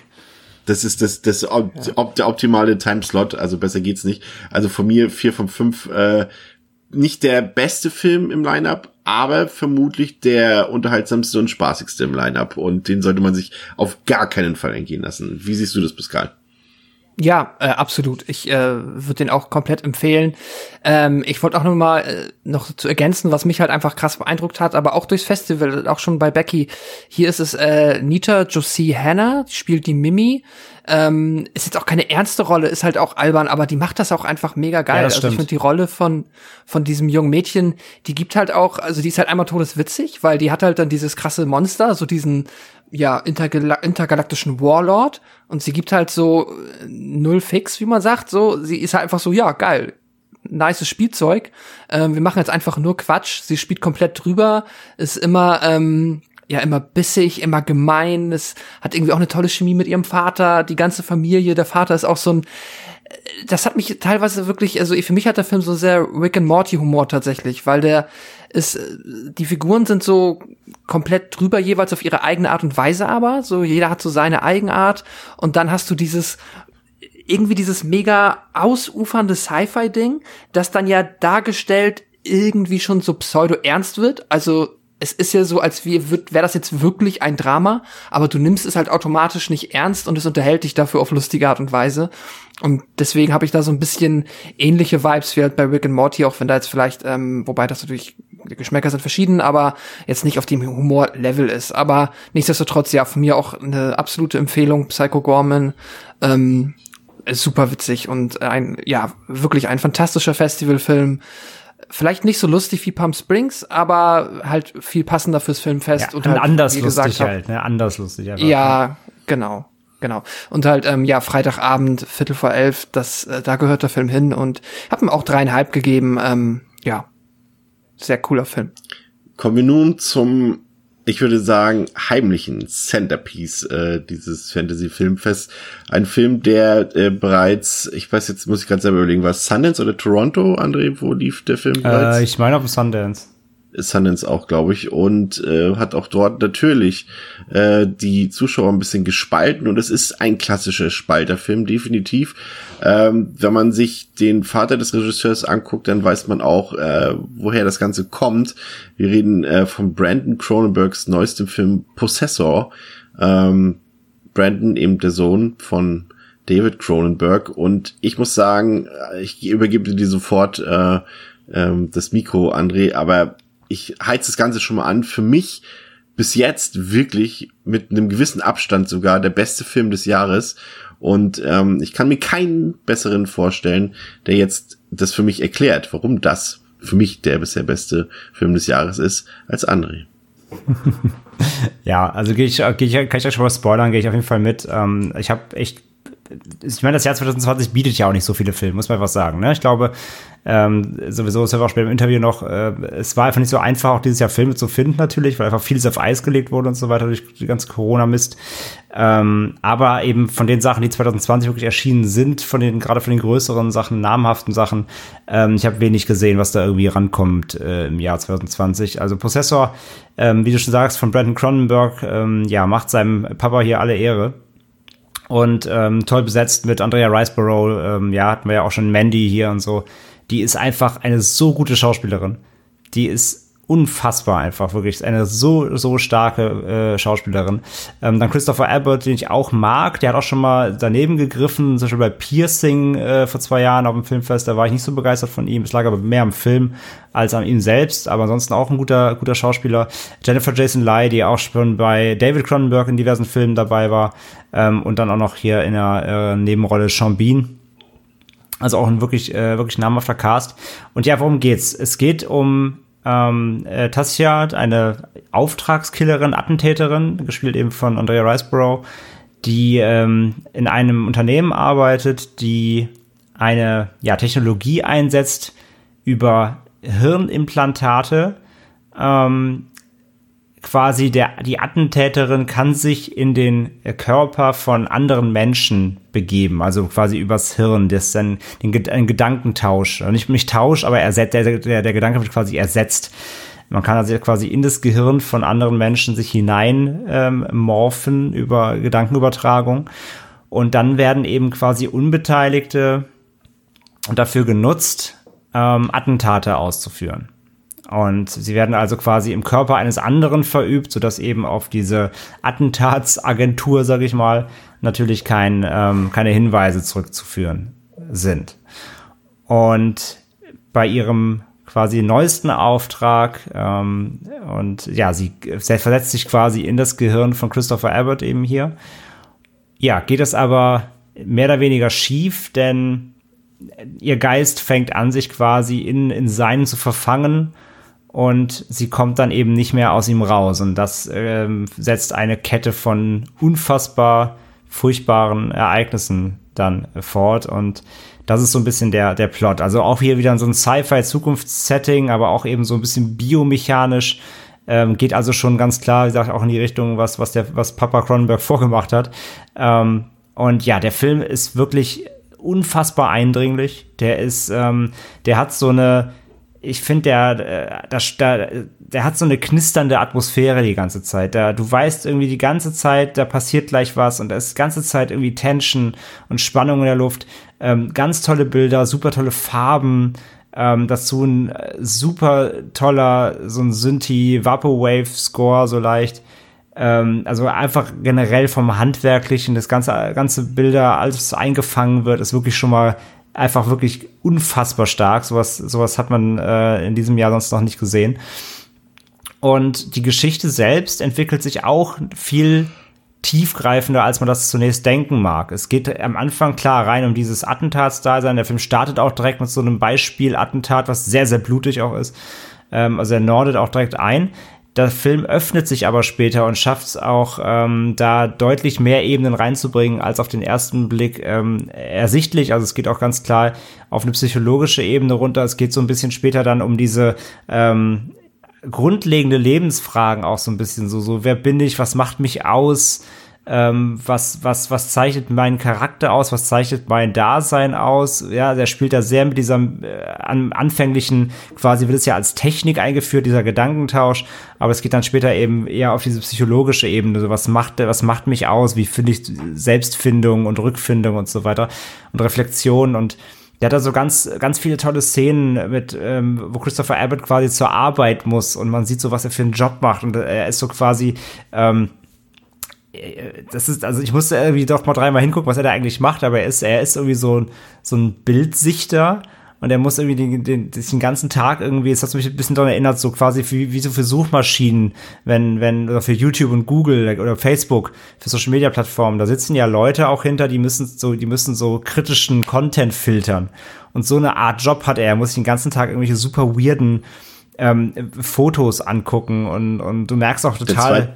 Der, der zweitbeste Filmjob äh, nach äh, äh, Joaquin Phoenix äh, Beruf in Her. Dieses äh, dieses also, äh, Postkarten und Briefe schreiben für andere Leute. Ja, das war auch gut. Ich kenne ja Hör noch nicht, muss ich mal nachholen endlich. Ähm, uh. Und ja, auf jeden Fall hat er auch so einen super weirden Job eben. Und du merkst auch irgendwie die ganzen, die ganzen anderen Kollegen, die da sitzen, so jeder, die sind auch alle komplett fertig so. Und irgendwie, das, das macht was mit den Leuten. Und das sind alles so kleine Details, die alles auf diese eben, die alle darauf eingehen, dieses, dieses, ähm, ähm, so die Synapsen überfordern und und sag ja diese dieses dieses diese Selbstfindung und die die da das Dasein im Hirn so diese diese Reflexion das ist alles wirklich komplett runtergebrochen auf diese auf diese Bildsprache dann und das macht er wirklich wirklich sehr sehr gut. Ähm, aber wenn es auch wirklich um den Hauptplot eben geht ähm, um diese Attentatsmission quasi dann nimmt er auch wirklich keine Gefangenen. Der Film hat unfassbar brutale Szenen. Wirklich mhm. absolut absolute Härte hier ähm, aber auch eben hier wieder nicht dieses, ist jetzt kein Psycho Gorman eben, hier fliegen jetzt nicht die Gedärme durch die Gegend und so, sondern einfach eine absolut authentische, drastische Härte. Auch hier wieder, wie Chris auch schon vorhin gesagt hat, so in bester, es tut einfach weh Manier. Ähm, der, die Gewalt ist wirklich so richtig punktuell und massiv und einfach wirklich brachial. Ähm, bis hin wirklich auch, ähm, auch das Finale ist so unfassbar krass. Wollen wir jetzt nicht drüber verraten, so nichts vorwegnehmen. Das Finale hat mich wirklich komplett gekillt, was die Härte, aber auch die, die Intention angeht. Und das ist wirklich unfassbar krass. Ähm, also braucht man schon auch einen starken Magen bei dem Film. Und ja, ich, ich will nicht so viel vorwegnehmen, wirklich, weil der, also was ich sagen kann, der Film hat mich einfach wirklich komplett abgeholt in seiner, in seiner Idee, ähm, in seiner grundlegenden Idee um diese Attentatsgeschichte, dann um diese technologische Ebene und dann, wenn er eben reingeht und dann anfängt, noch diese psychologische Ebene reinzubringen, das alles dann eben vermischt ähm, in, in, in, dieses, in diesen einen Guss, den, den Cronenberg hier einfach schafft abzuliefern, das auch noch verpackt in eben eine unfassbar äh, audiovisuelle Gewalt einfach aus, aus Farbspielen, Kameraeinstellungen, Kamerafahrten, ähm, Score, das ist alles rund und macht das Ganze, umhüllt das Ganze echt wie so ein, wie so ein ist so ein, so ein, so ein Vaporwave-Albtraum irgendwie. Ähm, also wirklich grandioses Ding, hat mich komplett abgeholt von Anfang bis Ende. Ich bin gespannt, was ihr jetzt noch ergänzt. Äh, von mir 5 von 5. Äh, also von dem, was ich bisher gesehen habe vom Filmfest, kann ich nur sagen, das ist das Highlight. Wenn ihr irgendeinen Film sehen müsst, dann Prozessor definitiv. Das Ding haut euch weg. Ich halte es ein bisschen kurz, ähm, da du tatsächlich äh, das schon perfekt zusammengefasst hast. Für mich ähm, strahlt der Film diese drei großen A's aus. Atmosphärebombe, ultra krasse Anspannung und vor allem ultra ultra Ästhetik einfach. Also das ist ja. so das, was diesen Film so, äh, diese Symbiose aus all diesen Elementen, die der da verbindet, ist einfach grandios und zum einen die Geschichte, äh, wie gesagt, wir wollen da jetzt nicht so genau drauf eingehen, weil sie auch sehr facettenreich ist und, und auch durchaus ein bisschen, ja, man muss sie einfach erleben, glaube ich. Ähm, deshalb da nur ein bisschen spartanisch ausgeführt, aber der Film funktioniert erzählerisch, äh, metaphorisch ähm, wenn er sich auf alltägliche Dinge bezieht, auf unsere Welt, aber auch eben in seiner erschaffenen Science-Fiction-Welt, funktioniert er hervorragend, was eben auch an der Besetzung liegt. Du hast es gesagt, Andrea Riceborough, die zeigt eben erneut, dass sie zu den facettenreichsten und besten Schauspielerinnen im Filmbusiness momentan zählt. Und auch der Rest der Besetzung, du hast es gesagt, glänzt. Äh, Christopher Abbott ist toll. Ähm, du hast Sean Bean dabei, Jennifer Jason Lee hast du dabei, du hast den Sohn von Donald Sutherland dabei, Rose of Sutherland. Ah, stimmt, und der ist auch dabei, stimmt. Und ja. unsere Sneak Peek Entdeckung des letzten Jahres aus Fisherman's Friend, Tupins Middleton natürlich, äh, die hier auch wunderbar spielt und audiovisuell ist das auch der beste Film des Jahres. Der ist so ein Brett. Also der Kameramann, das ist ja Karim Hussein. Ich weiß nicht, äh, wer ihn kennt, der hat Regie geführt bei dem auch durchaus berüchtigten Film Subconscious Cruelty, Hm, ähm, genau. der ja auch immer so ein, so ein, ja, so ein, wie sagt man, am schwarzen Brett hängt, was, was, äh, nee, du, du meinst eher im Giftschrank, ne? ja, genau. Am schwarzen Und- Brett hängt. Und äh, jedenfalls, dass ausgerechnet der hier äh, die Kamera bedient hat und so tolle, betörende Bilder abliefert, pulsierende Bilder, äh, wundervoll kolorierte Bilder, du hast es gesagt, der sieht unfassbar gut aus. Und wir haben uns ja beide, nachdem wir den Film gesehen haben, haben wir ja schon gesagt, der Film sieht für das Budget, was er hat, einfach, der darf gar nicht so gut aussehen. Der sieht Nee, einfach überhaupt viel zu nicht. gut aus für der, sein der, Budget. der darf, der alles an dem darf nicht so gut sein. Das ist wirklich Ja. für so ein, in Anführungszeichen, Indie-Ding halt schon. Ähm, ich meine, klar, ich meine, Cronenberg wird allein ist seinen Namen natürlich schon irgendwie Mittel kriegen Ja, und klar. Leute finden, die seine Filme produzieren. Aber ja, es ist, es ist natürlich eben kein, kein äh, fetter, fetter Sommerblockbuster so. Und ähm, dafür, was der für Möglichkeiten hatte, ist das Ding verboten, sieht das Ding verboten gut aus, ja. Aber das zeigt eben auch, was für ein hochklassiger Regisseur in Brandon Cronenberg jetzt schon steckt, ne? Weil eben diese, das, so einen Film zu schaffen mit so einem Budget, das schaffen eben nur die besten Regisseure. Das haben nur die besten Regisseure geschafft, auch gerade im Genre-Kino. Das haben Leute wie Craven, wie, wie Carpenter, wie Cronenberg selbst und wie Romero und sowas. Die schaffen es mit wenig Mitteln, Meisterwerke zu schaffen. Und ich will jetzt vielleicht das Wort noch gar nicht unbedingt im Mund nehmen mit Possessor, äh, oder in Bezug auf Possessor, aber vielleicht werden wir dieses Wort Meisterwerk in ein paar Jahren oder in einer gewissen Zeit äh, häufiger in den Mund nehmen. Und dann hast du das auch gesagt, deswegen wiederhole ich es gerne alles nochmal, äh, der Scores von John, von, von Jim Williams äh, ist unglaublich gut, der hat auch schon Raw und äh, Kill ist veredelt. Und was natürlich interessant ist, wir, was wir noch vielleicht noch ein bisschen erwähnen sollten oder ein bisschen ausführen sollten, kann Pascal gerne auch gleich noch drauf eingehen, ist natürlich, äh, wir hypen den Film jetzt natürlich und wir erzählen, was daran alles so geil ist und so weiter, aber trotzdem eine gewisse Vorsicht auf jeden Fall mitbringen. Das ist kein Film für jedermann. Der Film ist auch unglaublich langsam, muss man sagen. Der ist sehr gemächlich, der ist sehr schleppend, dafür, dass er ein Thriller ist, ne, in dem Prinzip. Und da wird das Publikum auf jeden Fall spalten. Ähm, Das ist halt das, was ich zu Anfang gesagt habe, ja. Du hast so ein Amulet, der 80% wirklich äh, die Handbremse komplett anzieht und es funktioniert halt nicht. Und das gleiche aber, also Prozessor ist jetzt nicht komplett Handbremse, aber wie du sagst, er ist sehr getragen. Ne? Der ist ja so Ja. sehr, sehr, ähm, äh, mir fehlt so ein Wort gerade dafür, was es am besten umschreibt. Der ja, war, der, eins, was positiv ist eigentlich. der, der, wa der wabert so vor sich hin. Ja, aber, genau, Aber, genau. aber wie du sagst, der wabert so ästhetisch. Der ist wie so. Genau, Der ist positiv so, einfach. Der, ist- der, der, der ist so sphärisch dabei. Ja. Und äh, weil, weil du sagst auch gerade mythisch ist ein gutes Wort für ihn. Der ist so mythisch und sphärisch dabei. Und deswegen, der ist, der ist so faszinierend beim Langsamsein. Und das Ja. musst du erstmal schaffen. Und das schaffen eben gute Leute halt eben. Ne? Und das meine ich halt. Das kann eben auch komplett schief gehen. Ähm, aber wie du auch richtig sagst, das muss man aber auch wollen. Ne? Ja, aber ich finde, das Tempo ist wirklich perfekt gewählt für diesen Film. Also Ja. deswegen absolut positiv verstehen. Aber es kann eben sein, dass damit nicht jeder klarkommt und genauso wenig werden nicht alle mit der extremen Gewalt klarkommen, weil die ist halt wirklich sehr physisch und die schmerzt, die tut weh und, und weil der Film halt auch eben auf beiden Komponenten physisch und psychisch so krass auf einen einschlägt, kann das für manche Zuschauer äh, zu viel sein. Also mir ging's, wir dir ja auch komplett an die Substanz. Also der hat stark nachgewirkt, der Film, und ich kann mir vorstellen, dass der Film äh, zu 50 Prozent für Begeisterung und zu 50 Prozent für Unverständnis sorgen wird. Aber es ist auf jeden Fall ein Film, der die eigene Existenz hinterfragt und äh, der hat mich komplett weggehauen. Also ich gehe jetzt nicht ganz auf fünf Sterne, aber auf viereinhalb von fünf mit Potenzial nach oben noch. Ich freue mich auf jeden Fall, den äh, nochmal zu sehen. Ähm, bester Film des Jahres bis jetzt, großes Kino. Pascal, ich kann nur hoffen, dass du mitgehst. Im Ansatz mindestens. Ja, ja. äh, kannst du hoffen, ähm, hast du auch recht damit tatsächlich. Ihr habt jetzt schon viel gesagt, ähm, auch hier, ich kann äh, ja, ich glaube eigentlich äh, alles unterschreiben. Mir ist es nichts aufgefallen, wo ich sagen würde, ah, das habe ich jetzt äh, grundsätzlich anders gesehen. Besonders ähm, auch hervorheben würde ich, was du gesagt hast, Chris. Ähm, halt ähm, Atmosphäre und Ästhetik. Und die Ästhetik ist halt wirklich das, ähm, wo jetzt auch für mich der Film gerade so im, und das ist jetzt nicht abwertend gegenüber den anderen Filmen gemeint, aber halt trotzdem auch im Kontext äh, des Fantasy Filmfests für mich halt besonders heraus heraussticht, einfach weil ich da jetzt äh, nicht annähernd was Vergleichs, Vergleichhaftes gesehen habe.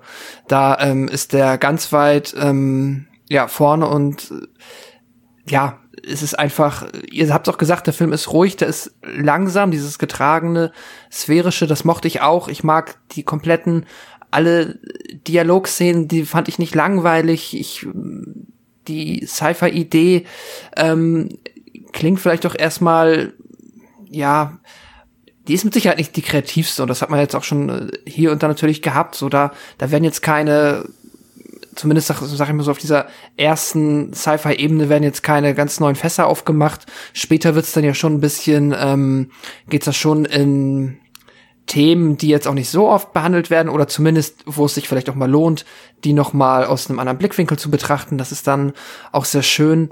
Ähm, aber trotzdem, auch wenn er dann jetzt nicht immer in jedem Moment originell ist, was jetzt die Idee oder die Geschichte angeht, ist es trotzdem einfach so gut gemacht, wie ihr gesagt habt. Und das halt mit so geringen Mitteln, dass man halt von, von Anfang bis zum Ende war ich halt, äh, saß ich halt gebannt vom Bildschirm und ähm, hab ja, einfach an den Lippen gehangen, wenn geredet wurde und wenn die Gewalt da war, dann hat's mich schockiert, dann hat's mich auch geschüttelt. Ähm, der Film ist definitiv ähm, ja extrem, würde ich mal sagen. Und ich würde auch unterschreiben, das ist mit Sicherheit ein Film, der die Gemüter spaltet, aber deswegen äh, steht ja auch Kronenberg dran und das ist auch einfach etwas, was auch mich glücklich macht und ähm, es, es fühlt sich so ein bisschen wie so eine Fackelübergabe an, wobei ich jetzt auch gar nicht weiß, äh, kann ja auch gut sein, dass äh, der Vater auch noch mal einen Film macht, aber trotzdem natürlich jetzt so es fühlt sich für mich so ein bisschen so an wie, ach schön, wir werden jetzt noch definitiv noch länger was von, ähm,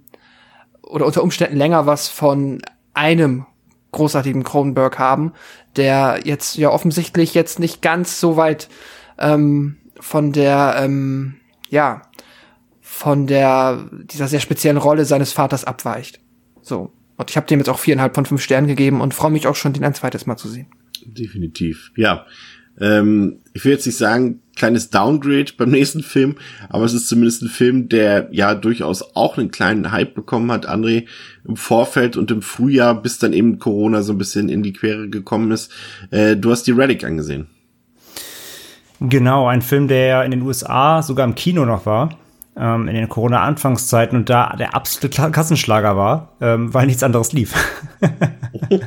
Finde ich, ist eine, wirklich eine, ist eine, ist eine geile Story. Ähm, war wirklich komplett auf Platz eins der Kinocharts in den USA, hat alles abgeräumt, äh, weil nichts anderes lief. Das war kein Alternativprogramm da, hat ihm also quasi total in die Karten gespielt. Und ja, ich habe schon viel über den Film gehört gehabt am Anfang. Es hieß so, oh, der nächste Babadook und so und hm, und ja, Psychological Horror. Und da war ich natürlich direkt äh, hellhörig, weil ich natürlich äh, Fan dieses New Modern Horror bin. Und ja, habe ich mir angeguckt jetzt im Rahmen des Filmfests und äh, ja, Regie äh, Natalie Erika James hat unter anderem diesen Drumwave gemacht, den habe ich aber nicht gesehen. Ansonsten noch eine, äh, eine relativ ähm, frische, frische Regisseurin und ähm, spielt mit Emily Mortimer in der Hauptrolle hier unter anderem, äh, vielleicht bekannt aus Shutter Island, denke ich auch vielen.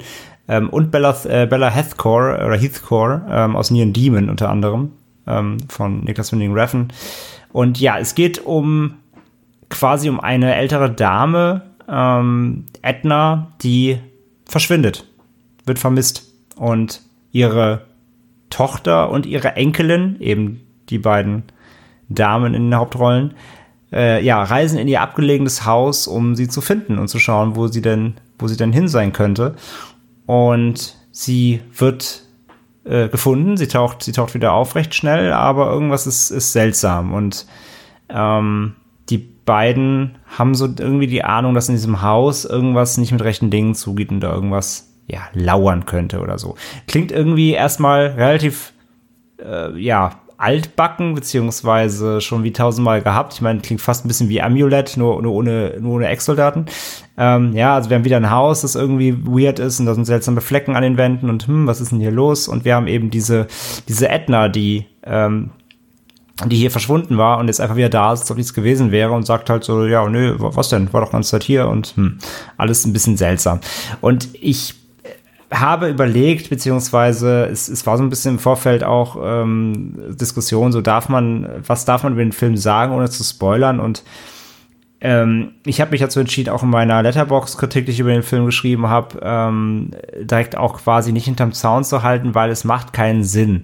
Denn es der Film, die, die quasi der, der Grundkern des Films ist so ersichtlich. Also wer das nach, nach 10, 15, 20, aller spätestens 20 Minuten nicht verstanden hat, der hat wirklich äh, im Kino gepennt oder geredet oder ist rausgegangen aufs Klo und hat irgendwie einen halben Plot verpasst.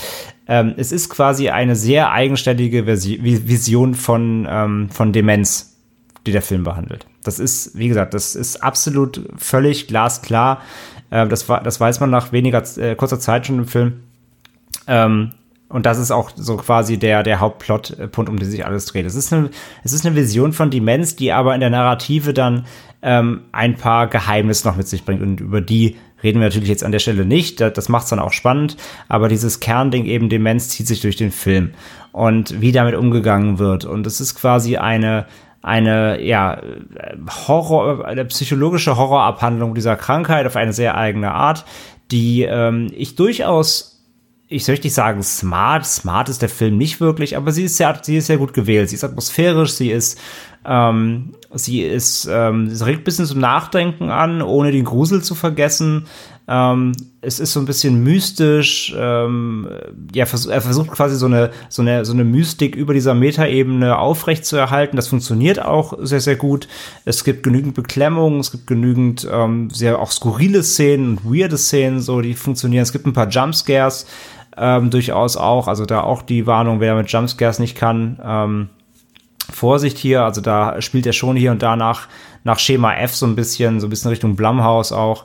Ähm, ohne aber da zu sehr abzurutschen in so eine in so eine billiges Gefilde, sondern er schafft es schon, die, diese diese Metaebene aufrechtzuerhalten. Und ähm, die erste Hälfte ist noch sehr schleichend eher und auch sehr slow. Ähm, man lernt erstmal die Figuren kennen, ein bisschen einordnen, so, was sind die Hintergründe, was ist die Vergangenheit der ganzen Familie, so ein bisschen. Und dann im letzten Drittel, so ab der Hälfte und dann vor allem im letzten Drittel, wird sehr grotesk. Und es geht mehr so um Symbolik und Räumlichkeit. Und ähm, der Film nutzt dann so ein bisschen dieses Haus, um so, sag ich mal, Gedankengänge darzustellen. Es ist sehr, sehr weird. Es geht so, es wird so ein bisschen labyrinthartig und symbolisch. Und das hat er aber sehr gut gemacht. Das Set ist super dann, das ist äh, quasi, er spielt dann auch so mit so Größenverhältnissen in Räumen, um dadurch quasi so ähm, psychologische Abhängigkeiten darzustellen. Das ist, das ist schon, da, da würde ich sagen, das ist dann der smarte Moment des Films. Das ist schon sehr, sehr gut gewählt. Und ähm, er driftet dann so, driftet so Schritt für Schritt dann so in echt so, so, so einen totalen Wahnsinn ab. Und dann, ähm, mündet er damit im Finale.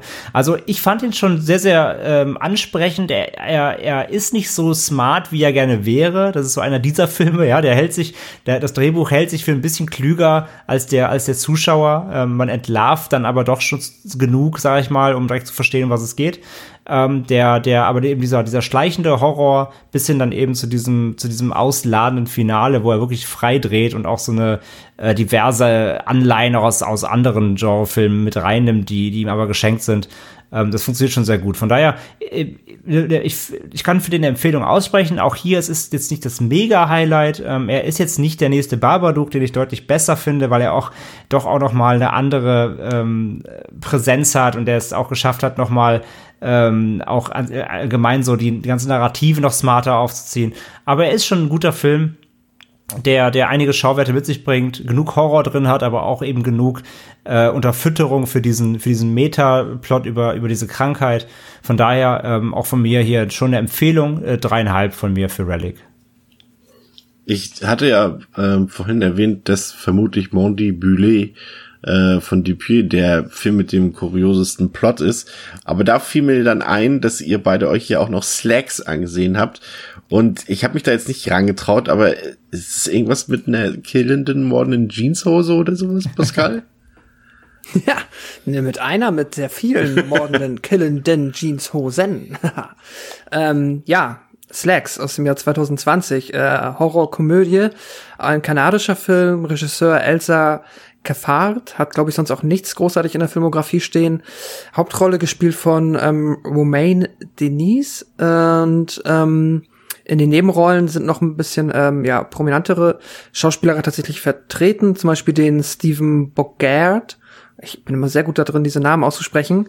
Der spielt zum Beispiel in den It Remakes den Vater von Beverly und ähm, ja, genau. Worum geht's in Slacks? Es geht um die, äh, ja, um unsere Hauptfigur Libby, die anfängt in einem, ja, in einem Kaufhaus, in einem Klamottengeschäft zu arbeiten. Äh, stellt es euch vor wie eine Zara oder H&M-Filiale, die ähm, irgendwie kurz davor ist, eine ganz neue Kollektion rauszubringen und die ähm, diese dieses ja dieses Geschäft, diese Reihe, äh, dieses oh Gott, Franchise, ah, diese Kette, entschuldigt mich, äh, diese Modekette, die, ähm, man kennt es ja auch äh, aus anderen real existierenden Modeketten, die hat halt immer diese schönen Schilder überall stehen, ähm, hier ähm, äh, ethisch einwandfreie Klamotten und irgendwelche Bilder von ähm, Menschen in Südamerika und Afrika, wie sie dann halt da glücklich ähm, vorm, ja, vorm Feld stehen und es geht ihnen ja so gut.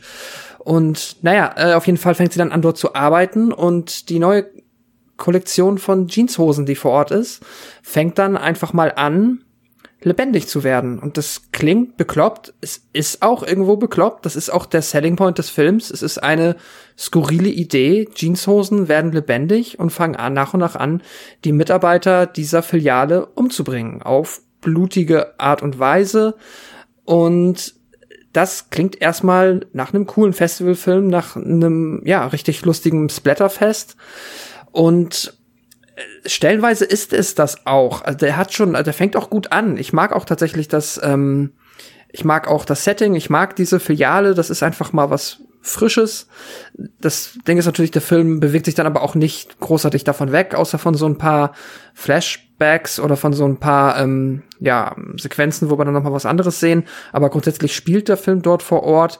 Und was aber dann tatsächlich für mich, ähm, ja, wo der Film halt einfach nicht das erfüllt hat, was ich von ihm erwartet habe und was ich auch einfach dem Film zu Lasten lege, was er meiner Meinung nach auch bewirbt und womit er auch eigentlich anfängt, ist halt, dass der Film gar nicht eigentlich nur ein lustiger Fansblätterfilm sein möchte, denn er möchte halt eine Gesellschaftskritik auf unsere Konsumgesellschaft sein, denn diese Hosen sind auch tatsächlich nicht ohne Grund lebendig geworden und das hängt dann alles damit zusammen, dass diese halt tatsächlich nicht aus ethisch anwandfreien ähm, ja, Herstellungsprozessen entstammen, sondern dass da natürlich trotzdem im Hintergrund Menschen irgendwo ausgenutzt werden und halt für viel zu geringe, für einen viel zu geringen Lohn zu schlechten Bedingungen auf Feldern arbeiten, um halt ähm, ja die Rohstoffe zu ernten und damit ähm, verbringt dann der Film auch mehr oder weniger die zweite Hälfte, wenn es dann halt um das Duell Jeanshosen gegen ähm, Mitarbeiter geht. Und der hat hier und da noch ein paar lustige Momente und der hat auch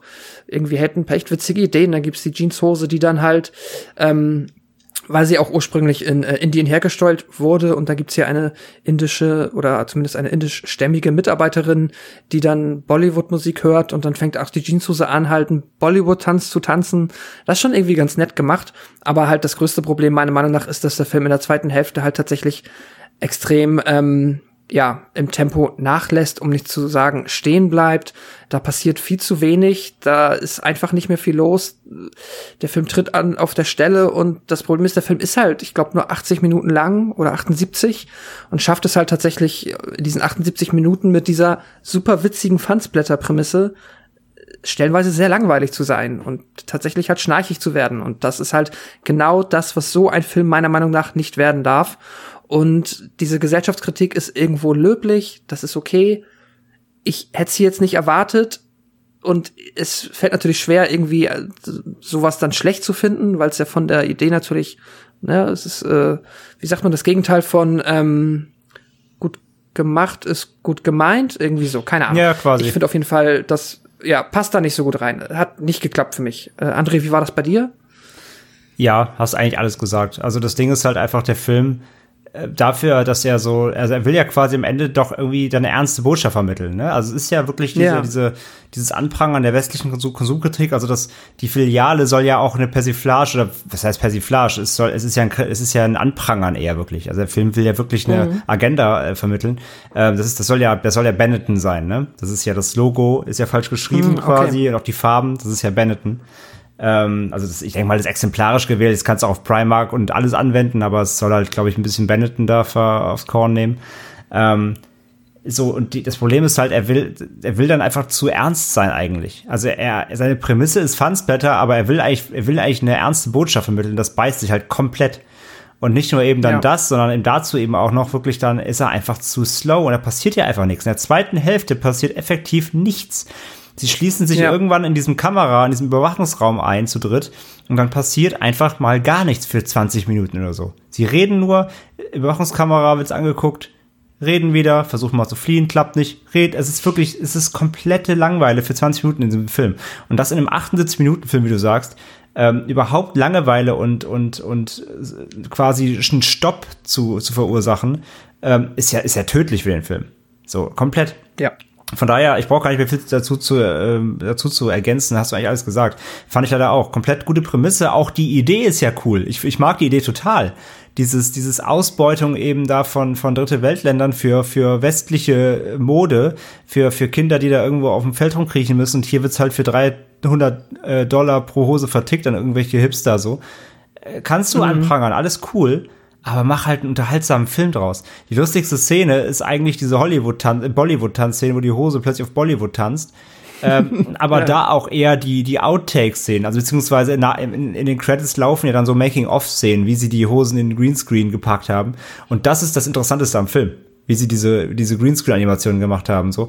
Und ja, nee, also wirklich komplett die ganze, die ganze Idee komplett gegen die Wand gefahren. Deswegen, also leider, das kann man sich, die kann man sich leider wirklich sparen. Was war deine Bewertung? Ähm, anderthalb von fünf. Ja, ich habe mir jetzt auch zwei von fünf gegeben, aber ähm, Da habe ich ihm auch zwei gegeben. Unterstreiche ich auch nochmal. Ich weiß gar nicht. Ich glaube, ich, glaube, ich habe ihm, was habe ich mir gegeben? Nee, zwei. Aber Ich habe auch, ich habe ihm auch zwei gegeben. Doch. Ähm, also Auf jeden Fall. Ich, ich glaube, ich, vielleicht werde ich ihn sogar noch mal runter. Aber ich mag die, ich mag die Idee und wie, wie Pascal sagt, es gibt ein paar gutes, es gibt ein paar blutige Szenen, auch ein paar Splatter-Szenen, die sind auch ganz cool. Ja, also mit gut, einem gut gewollte zwei dann eben noch, aber äh, eigentlich eher ein anderthalb. Also trotzdem keine Empfehlung für den. ähm, runden wir das ganze Spektakel ab mit einem dann wieder empfehlenswerten Film, so viel sei schon verraten, nämlich mit dem russischen Film Sputnik, der während des Kalten Kriegs spielt, eine sowjetische Mission ins All geht schief und nur ein Kosmonaut überlebt das Ganze und landet wieder sicher auf der Erde. Doch es scheint so, als sei mit ihm eine außerirdische Kreatur eingeflogen.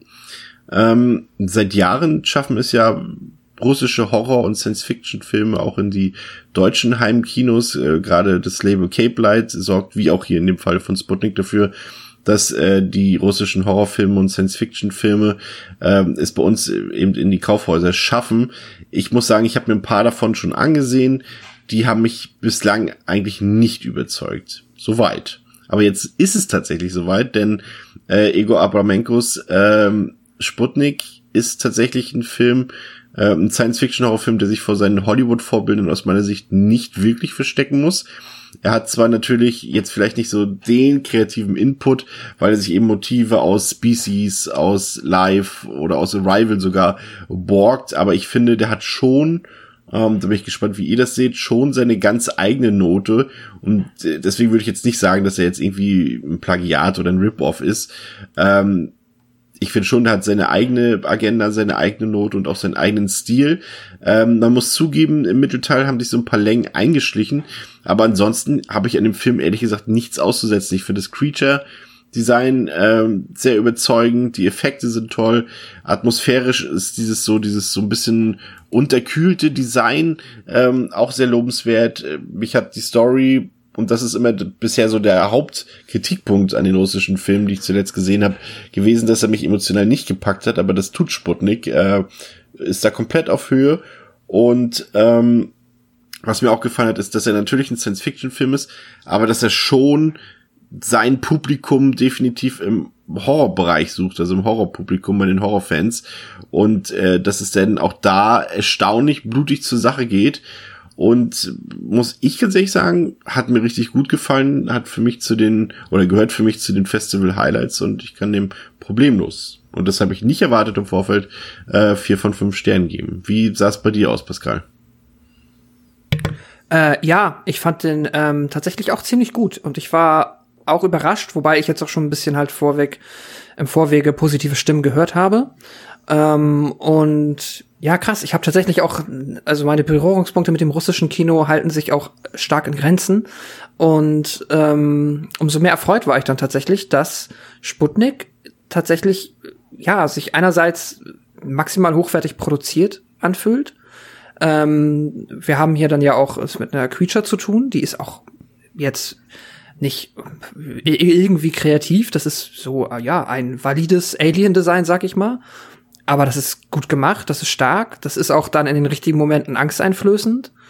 Der Film hat generell, finde ich, ne, auch, auch eine sehr starke Atmosphäre. Die Schauspieler fand ich klasse. Für mich war so ein bisschen die Entdeckung, und den werde ich natürlich jetzt falsch aussprechen, aber Fyodor Bondarchuk, ähm, irgendwie so, der den, ähm, der den etwas, äh, ja, danke, ähm, der etwas älteren General spielt, der hat auch ähm, tatsächlich für mich, ja, der hat mir, der hat eine angenehme Bedrohlichkeit für mich ausgestrahlt. Das mochte ich. Auch die anderen beiden übrigens, Hauptrollen haben mir gut gefallen. Der ist übrigens eigentlich äh, Regisseur, ne? Mm, der okay, hat diesen, der, der, hat diesen unfassbar schlecht bewerteten Attraction gemacht. Der lief auch auf Netflix von 2017. Ja, das, das ist einer von denen, die, die ich meinte. Attraction 1 und 2 gibt's genau. ja da. Genau. Obwohl, der, aber der zweite soll ja ganz gut sein. Den hat er gemacht und jetzt halt 2020 hat er diesen Invasion gemacht.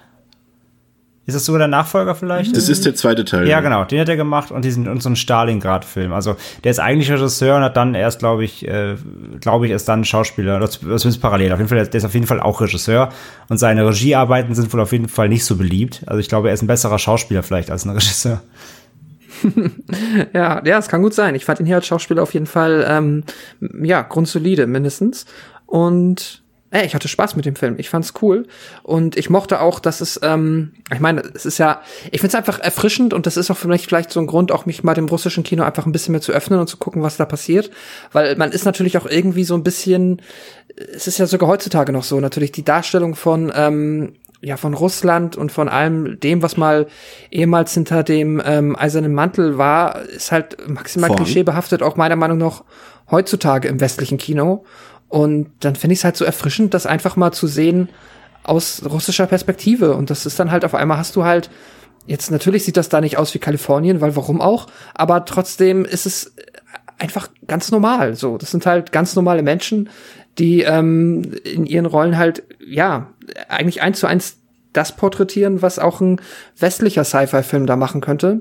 Und das fand ich auch so schön, dass ich da einfach noch mal eine andere Perspektive auf das, ja, auf das Land in Anführungszeichen bekommen habe. Aber ähm, das war einfach sehr erfrischend. Ich fand es gerade ich sehr schön. Ich fand, Entschuldigung, ja, Sonne. Sorry, ich wollte nur sagen, ich habe dem dreieinhalb von fünf Sternen gegeben. Ich fand es gerade schön, dass, dass, dass Chris einen, einen Spruch bei Pascal berichtet hat. hat er gar nicht, ist er gar nicht drauf eingegangen. Hat auch nicht gehört. Oh, ich hab, ich. was hast du denn gesagt? Du hast, Eiserner Vorhang. Du hast eiserner Mantel gesagt, das heißt aber Vorhang. Und Chris ah, hat dich ah, berichtigt, das ist eine Premiere, okay. dass Chris mal eine Redewendung oder ein, ja, irgendwas berichtigt. Das ist wirklich schön. Geschichte Leistungsgruß. Ja, das ist wirklich. Äh, bekommst ein Sternchen. Da bekommst du, da bekommst du genau, da bekommst du einen roten Stern. ähm, wow. ja, äh, äh, gehe ich, geh ich eigentlich mit. Also vor allem halt, wenn du jetzt nochmal auf, auf Russland auch selbst eingehst. Ich meine, der Film ähm, hat ja auch eine klare äh, politische Agenda. So, das muss man, also das heißt, eine Agenda ist zu viel gesagt, aber er hat, eine, er hat natürlich einen politischen Unterton. Es geht ja um die, ja. es geht um die Überwachung, es geht um diesen, diese, diese absolute ähm, Hörigkeit ähm, um diese Militärstärke quasi und ähm, wenn du halt nicht spurst, dann verschwindest du halt einfach mal so. Und da, das ist schon, das ist ja, das schwingt nicht nur mit, das ist schon ein Bestandteil, weil es geht ja im Mittelteil auch gerade dann nach äh, so um auch um diese diese Gefangenenlager dann da eben.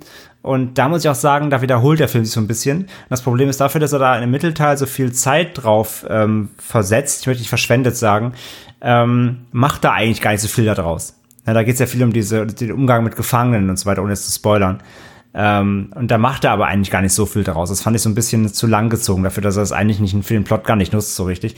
Aber es ist das Einzige, so wirklich, weil ich da groß zu meckern habe. Ansonsten eben, ja, man kann ihm sagen, er hat, er hat sich Sachen abgekupfert, aber ich bin da auch bei Chris, er macht noch genug Eigenständiges, ähm, damit man ihn trotzdem als ernstzunehmenden Sci-Fi-Film irgendwie, irgendwie betrachten kann. Und gerade die erste Hälfte, wo es wirklich eher auch äh, ruhiger zugeht und es geht eher um, um diese Psychoanalyse des, des Astronauten und erstmal dieses, dieses Forschende, das mochte ich total. Und ja, ist vielleicht so ein bisschen Arrival, aber halt, wie, wie Chris sagt, hat doch so eine Eigenständigkeit und das reicht mir. Ich fand übrigens, das Alien sieht aus wie, wie eine Miniaturversion von dem ähm, ersten Cloverfield-Monster aus dem ersten Film, so ein bisschen.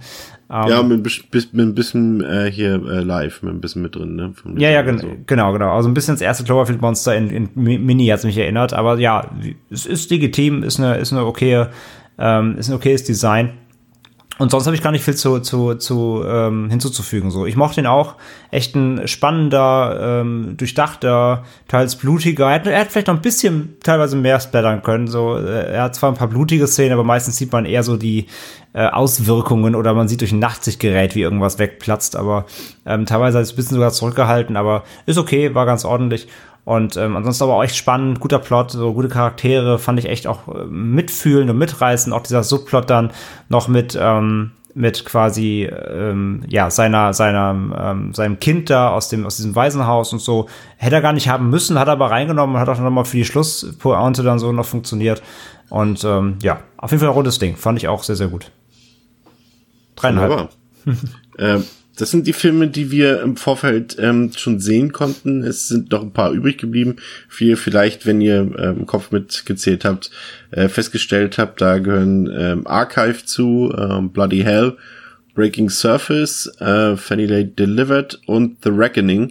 Und ich denke, wir können zumindest prognostizieren, dass zumindest The Reckoning auf jeden Fall ein Blick wert sein sollte, weil das eben der neue Film von The Decent Regisseur oder Doc Soldiers Regisseur Neil Marshall ist. Und gerade da ist es natürlich interessant, in Erfahrung zu bringen, ob er wieder an alte Glanztaten oder an seine alte Glanztat anknüpfen kann oder ob er das Hellboy-Niveau äh, weiterführen wird. Aber davon ist wahrscheinlich nicht auszugehen. Hast du schon was gehört, André? Ja, er lief jetzt schon auf ein paar Festivals äh, an und äh, die Stimmen sind sehr, sehr, sehr gemischt. Es gibt ein paar Stimmen, die watschen ihn komplett ab und sagen, wer wirklich letzter Schund. Ähm, es gibt auch ein paar Leute, die ihn, die ihn sehr mochten und ihm eine schöne Atmosphäre und auch eine gewisse Härte wieder natürlich, äh, das habe ich nicht anders erwartet bei Marshall, zugestehen. Also ich bin sehr gespannt. Ich glaube, der wird spalten und ähm, ja, also ich glaube, sein, sein, sein decent, äh, seine decent Tage, glaube ich, kann er immer noch nicht wiederholen. Aber wenn es irgendwie, sage ich, ein Dog Soldiers oder ein Doomsday Richtung wird, so von der Qualität her, dann bin ich eigentlich schon bei ihm zufrieden. Ähm, aber ich bin sehr gespannt. Ich bin, das ist auf jeden Fall ein Film, den ich mir auf dem Filmfest definitiv angucken möchte. Und ja. ich kann und ich kann vielleicht sonst noch, ähm, also zu den anderen Filmen, die hab ich, haben wir jetzt alle nicht gesehen können. Ähm, zu, zu, Archive kann ich noch was sagen. Da kann ich auch direkt meine meine ähm, Unfähigkeit ähm, mal zutage fördern, denn äh, wir sind alle nur Menschen. Äh, Ar Scenes. Archive haben wir tatsächlich auch bekommen, aber und das mal nur so als Know-how für für euch Hörer, ähm, wenn man solche Filme, also man bekommt quasi Links von den von den Filmverleihen, wo man sich die angucken kann.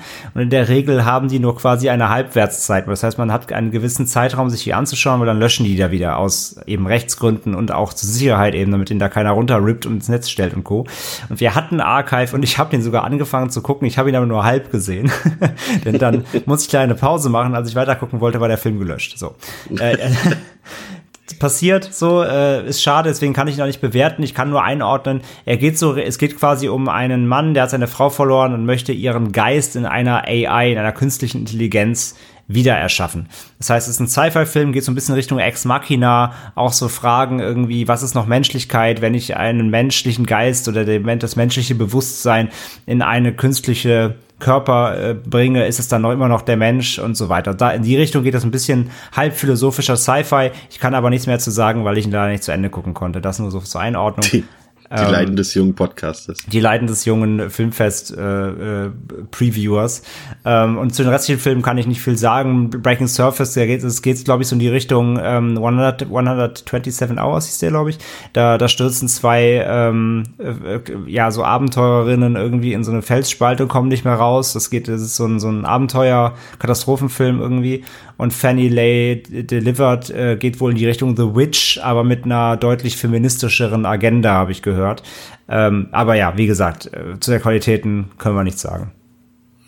Ja, ähm, ansonsten bleibt uns, glaube ich, zusammenfassend zu sagen, das übernehme ich mal einfach mal federführend, ist, dass wir, wir haben ja über die Knights ein bisschen äh, ja, gelästert will ich jetzt nicht sagen, aber wir sind dem ein bisschen zurecht auch. Wir haben äh, Kritik geübt, ja. Kritisch gegenübergetreten, genau, aber das können wir hier an dieser Stelle nicht revidieren, aber äh, an der Stelle können wir sagen, dass dieses Programm für die richtigen, für das richtige Fantasy Filmfest ähm, vielleicht das ja, beste, ich würde fast sagen, das Beste seit ein paar Jährchen ist. Äh, wir haben hier echt ein paar richtige Kracher bei gehabt. Wir haben Possessor dabei, wir haben Sputnik dabei, wir haben Palm Springs dabei, wir haben ähm, Bring Me Home dabei, Becky dabei. Das sind alles ein paar Sachen, die, also für fürs Genre-Kino richtige Kracher sind. Natürlich sind auch ein paar Gurken dabei. Ähm, das muss man so einem Programm aber irgendwie auch zugestehen, denn auch diese Filme werden irgendwie ihre Anhänger oder Fans dort finden. Also, ähm, wenn ihr euch ins Kino traut, das, wir wollen ja natürlich jetzt keine Empfehlung aussprechen, das ist immer noch äh, Corona-Zeit und äh, ich glaube, da hat jeder volles Verständnis für, wenn man sich aktuell noch nicht ins Kino traut. Aber falls ihr euch traut, guckt euch die Filme an, ähm, kauft euch ein paar schöne Tickets. Ich glaube, wir haben euch genug Empfehlungen gegeben und äh, ein paar wenige Warnungen gegeben. Ähm, da wird jeder seinen Spaß haben und äh, vielleicht, äh, falls ihr Lust habt, sehen wir uns in Hamburg. Sprecht uns bitte nicht an, wenn ihr uns seht im Savoy-Kino. Ähm, bisschen schüchtern. Ein bisschen, wir sind schüchtern. Ähm, und ansonsten habt ihr jetzt noch äh, vielleicht äh, den, den, das Highlight dieser Episode vor euch, denn es folgt noch das Interview von André mit Freddy von der Fantasy Filmfest Organisation. Und da, ähm, und da vor allem noch gesagt, auch gerade weil jetzt eben das Kino und Corona anspricht, das war natürlich wie gesagt auch ein Thema, weil ich auch eben in die Richtung gefragt habe, wie sieht's mit einer Online-Variante aus? Ne? Viele, viele Filmfeste haben dieses Jahr ähm, bereits ähm, entweder parallel oder komplett auf Online umgestellt. Zum Beispiel das Nip, die Nippon Connect hatte diverse Asia-Filme im Programm, haben damit Vimeo kooperiert oder auch das Fantasia-Fest jetzt äh, gerade, auch ein sehr großes ähm, ja, Genre-Filmfestival, ähm, hatten auch komplett auf Online gestellt. Da war es aber dann teilweise einfach so, dass man, ähm, man hat Region-Logs, ja, man, man kommt quasi dann als deutscher Zuschauer da nicht ran, ähm, sondern man muss dann in den USA zum Beispiel leben oder eben im Land des jeweiligen Festivals. Und über solche Themen haben wir eben auch gesprochen, wie auch das Fantasy-Film, das vielleicht so eine Online-Variante steht, in Zukunft, weil die wird jetzt auch wieder nicht angeboten. Das heißt, die Möglichkeit von zu Hause zu schauen hat man eben nicht. Man muss also wirklich physisch ins Kino gehen, um diese Filme jetzt zu sehen. Und darüber habe ich auch mit Freddy gesprochen. Deswegen ganz, ganz äh, spannende Einblicke hier, die jetzt folgen. Genau. Und damit können wir uns auch verabschieden. Bleibt dran. Habt noch viel Spaß. Wir sagen jetzt einfach mal vielleicht nicht Tschüss, damit auch keiner abschaltet, aus Versehen, nur weil aus Reflex, weil wir Tschüss sagen. Deshalb einfach viel Spaß mit dem Rest der Episode. Ähm, wir hoffen, es hat euch gefallen, dass wir auch vor allem in dieser Woche zweimal für euch da waren. Wir hören uns dann nächste Woche wieder mit dem versprochenen äh, Film. Ach komm, ich sag's jetzt einfach. Äh, Henry Portrait of a Serial Killer. Und äh, ja, bis dahin eine schöne Zeit. Und vergesst nicht, euch die Tickets zu kaufen, die jetzt in den nächsten Tagen alle zum Verkauf freistehen. Also viel Spaß beim Interview. Ich würde einfach erstmal sagen, würdest du dich einfach mal generell einmal selbst vorstellen, so wer bist du, was machst du beim Fantasy Filmfest und ähm, ja, wie lange bist du dabei? Einfach mal kurz zu deiner Person. Mhm. Also ich äh, bin Friederike Dellert, äh, die meisten nennen mich Fredi, ähm, und ich kümmere mich um das Programm äh, des Fantasy Filmfest äh, und das schon seit 25 Jahren. Also ich bin wirklich äh, sehr, sehr lange dabei und in letzten, ja, seit letztem Jahr führen wir das Fantasy Filmfest als, als Trio, äh, als Direktorenteam zu dritt und da bin ich dann eine davon. Die einzige Frau, möchte ich noch dazu fügen. ähm, genau, also das Fantasy Filmfest gibt's ja seit 1987, ist ja unfassbar lange Zeit. Ähm, da bist du also auch echt schon eine ganze Weile da dabei dann, ne? Ja, genau. Das ist echt, äh, echt eine, also echt eine 34. 34. Ausgabe haben wir dieses Jahr. Ja, das ist echt, echt eine wahnsinnig lange Zeit. Lange Zeit für ein Festival, natürlich auch um zu wachsen und um zu, zu gedeihen. Ähm, jetzt ist es halt das erste Jahr. Ich meine, das ist natürlich jetzt ein, ein Thema, es beschäftigt uns jetzt seit Monaten, ist klar. Ähm, langsam hängt es uns allen auch zum Hals raus, aber nichtsdestotrotz, wir müssen uns allen auseinandersetzen und vor allem auch natürlich ihr. Ähm, ja, wir sind im Corona-Jahr quasi und ähm, das, die White Nights im Januar waren ja noch zum Glück ähm, außerhalb dieser, dieser in sehr nervigen Zeit. Die Nights dann, damit habt ihr schon ähm, angefangen Probleme, ihr musstet Verschiebungen hinnehmen und so weiter. Ähm, und jetzt auch das, ähm, das kommende Filmfest jetzt im September ist ja eingedampft von der Länge her, es ist alles ein bisschen reduzierter. Ähm, insgesamt so gesprochen, die, welche Auswirkungen hatte denn konkret diese ganze Corona-Krise auf eure Festivalplanung dieses Jahr? Vor allem hinsichtlich A im Programm so, was, wie hat, wie hat das sich auf die Auswahl der Filme ausgewirkt, auf die Verfügbarkeit, aber wie war es auch für euch bisher so im Jahr organisatorisch und auch finanziell in der Planung? Was, wie hat euch das Ganze beeinflusst? Wo lagen eure Schwierigkeiten dieses Jahr? Ja, also ganz klar, es ist überhaupt nicht möglich, aktuell wirtschaftlich zu arbeiten. Dazu sind einfach die Limitierungen im Kino viel zu groß. Ähm, generell war das natürlich für uns eine ganz große Überlegung, gehen wir das Risiko überhaupt ein? Äh, dann ja, können wir kostendeckend arbeiten. Mhm. Und ähm, wir haben versucht, dieses Risiko zu minimieren, aber natürlich ähm, zittert man als Veranstalter. Also wenn man da einfach sagt, okay, also wir mussten irgendwann sagen, wir machen jetzt das Fantasy Filmfest und wir machen es in dieser Form und hoffen einfach, dass es gut ähm, ausgeht.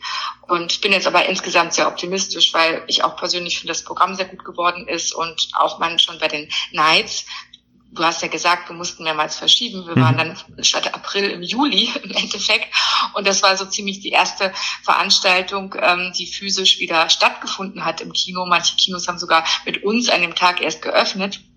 Und das hat sich eigentlich gut angefühlt. Also wir konnten das äh, ganz sicher und trotzdem äh, war Stimmung da. Also wir konnten eigentlich das Festival ganz gut durchführen, waren zufrieden. Und mit dieser Erfahrung haben wir uns dann jetzt auch ans Fantasy Filmfest rangetraut als Fünf-Tages-Modell mit 21 Filmen, aber es gibt halt auch Eröffnung und Centerpiece und Abschlussfilme. Also wir haben es schon versucht, äh, uns möglichst eng an unserem eigentlichen äh, Kern oder Charakter des Fantasy-Filmfest ähm, zu, zu halten. Das ist so ein bisschen die, die finanziell-organisatorische Seite.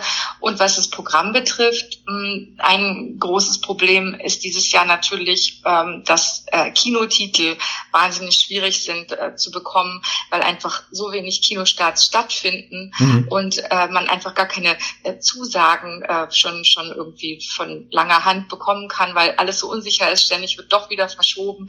Also so ein Go für, einen, für einen großen Kinotitel zu bekommen, ähm, das war nahezu aussichtslos. Ich habe da auch bei den Knights alle Kinotitel dann erstmal wieder, äh, also habe ich verloren, weil da hat es ja noch, war noch extremer die Zeit. Ähm, Jetzt haben wir dieses Jahr The Personal History of David Copperfield, der danach einen Kinostart haben wird im Programm. Aber ja, also insgesamt war es nicht einfach, was diesen Bereich äh, betrifft. Aber dazu muss ich sagen, es ist quasi ein Traumjahr für Indie-Entdeckungen geworden.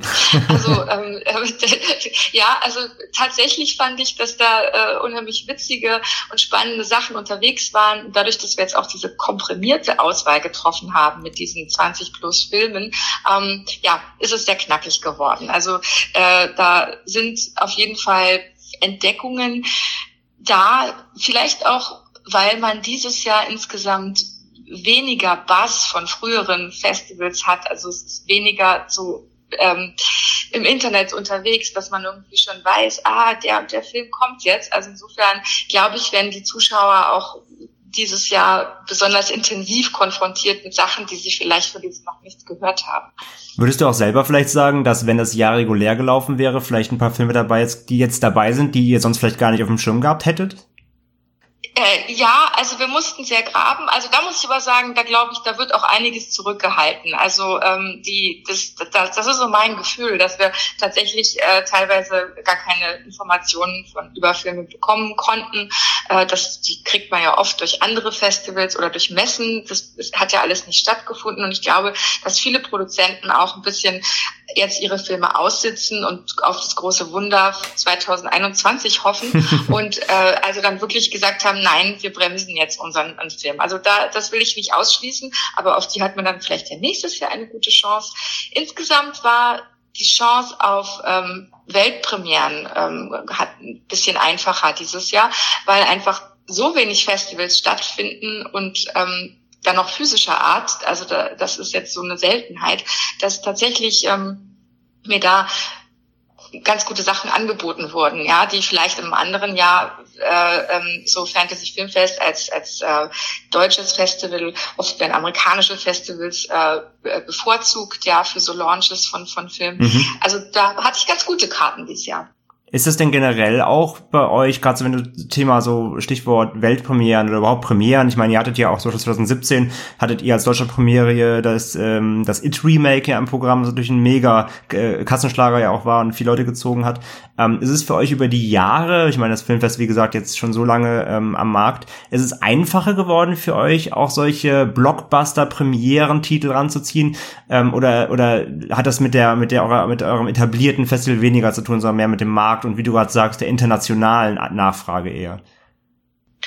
Ja, es ist auf jeden Fall schwieriger geworden über die Jahrzehnte, weil okay. einfach, ähm, also äh, früher so in den äh, 80er, 90er Jahren, da, da, also A, haben ja die, die, die Länder, also die Märkte, die nationalen Märkte viel eigenständiger gearbeitet, ja, mhm. äh, ähm, und man hatte auch noch viel mehr vertraut auf Bauchgefühl und hat dann einfach so aus, ja, aus, aus so Freundschaft oder einfach so, hey, Fantasy Fest ist cool, wir, wir machen das jetzt und ihr kriegt die Premiere und äh, so.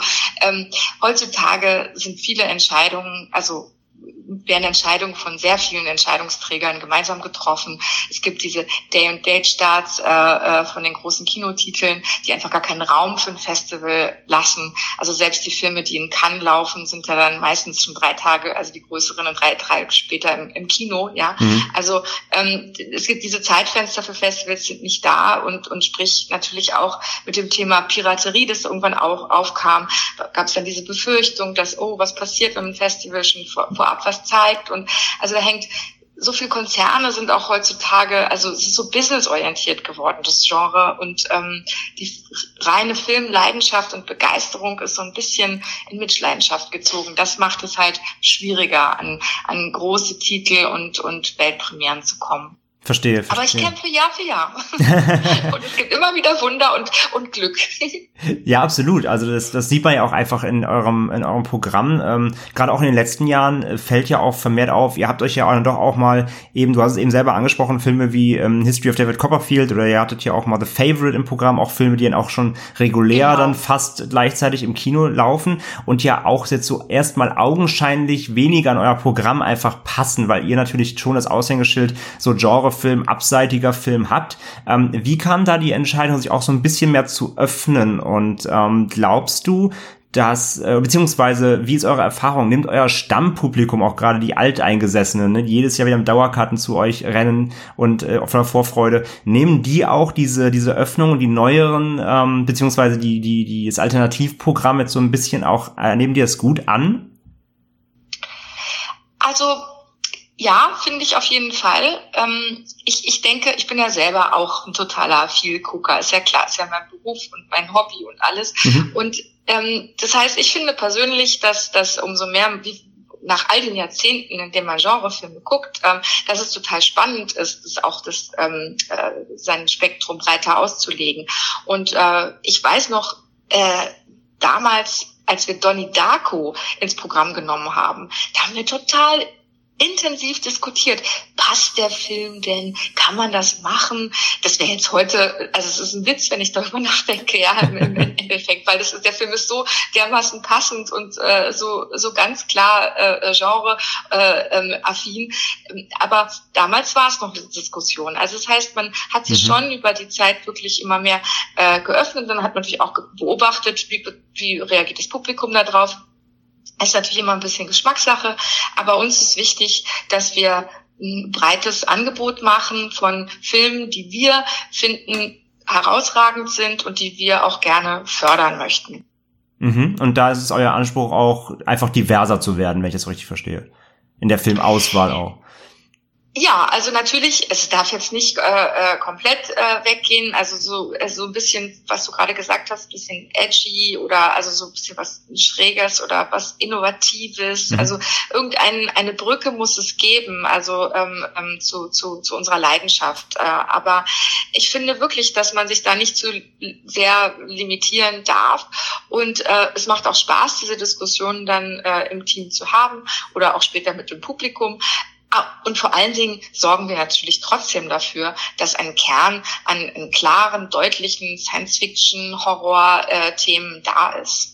Absolut. Also ich denke mal, die Mischung macht's dann. Und ich meine, natürlich, ihr wollt ja als Festival sicher auch eben neue Zielgruppen ansprechen, von daher macht das komplett Sinn. Meine, äh, deswegen meine Frage war eben dahingehend vor allem, ob eben eure, ich sag jetzt mal jetzt Anführungszeichen, das siehst du jetzt nicht, eure Hardcore-Fans, ähm, ob die ihr, ob ihr die nicht so ein bisschen irgendwie dann, aber ihr Angst habt, dass ihr die vergrault, wenn ihr quasi dann plötzlich eben Filme wie jetzt hier so ein David Copperfield äh, anbietet, die eben äh, in ihrem, sag ich mal, in dem Genre-Kosmos äh, nicht direkt reinpassen, aber aus der auf der wirtschaftlichen Sicht, wie gesagt, äh, neue Zielgruppen und so weiter, aber auch eben aus der äh, Filmkunst gesehen, ne, diversere Filme anbieten, Dinge auch zeigen, die man sonst, die sich sonst ein Publikum vielleicht, die zu euch kommen, nicht angucken würde. Aus der Perspektive verstehe ich das natürlich. Aber wenn ihr das beobachtet, dann äh, werdet ihr den, den Überblick haben, wie, wie weit, wie weit ihr gehen könnt, sage ich mal.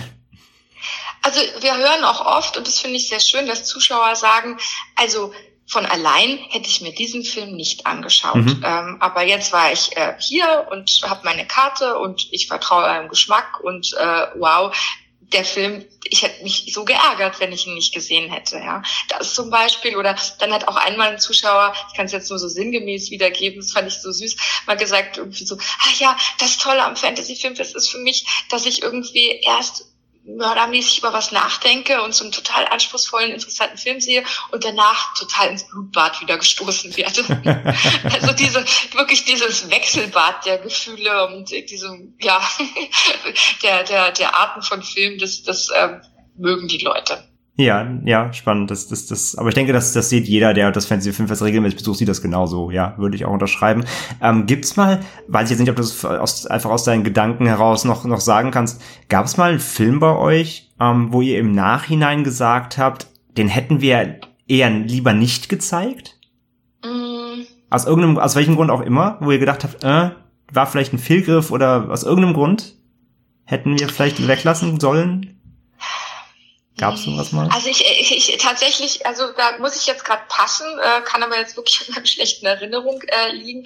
Ich mag, es gab natürlich Filme, die, die auch für, für Aufruhr äh, gesorgt haben. Also einfach, weil sie auch sehr extrem waren. Es gab Filme, da sind Ohnmachtsanfälle passiert und so. Hast, hast du da ein konkretes Beispiel gerade, wo, wo wirklich auch eine Kontroverse entstanden ist vielleicht, wo ihr auch als Festivalleitung irgendwie angekreidet wurde, warum ihr den genommen habt? Also ich muss dazu sagen, es gibt auch ein paar Filme, wo wir uns wirklich aktiv entgegengeschieden äh, entschieden haben, was uns dann teilweise das Publikum sogar also ein bisschen krumm genommen hat. Okay. Äh, ähm, aber ähm, andersrum gesehen waren natürlich so so Schocker wie Mathieu's oder so, ähm, die wurden damals halt schon schon heiß diskutiert. Ne? Und äh, das war auch man, manchen dann zu viel. Aber äh, es ist, ist ja auch ein sehr sehr spezieller Film auf jeden Fall. Mm.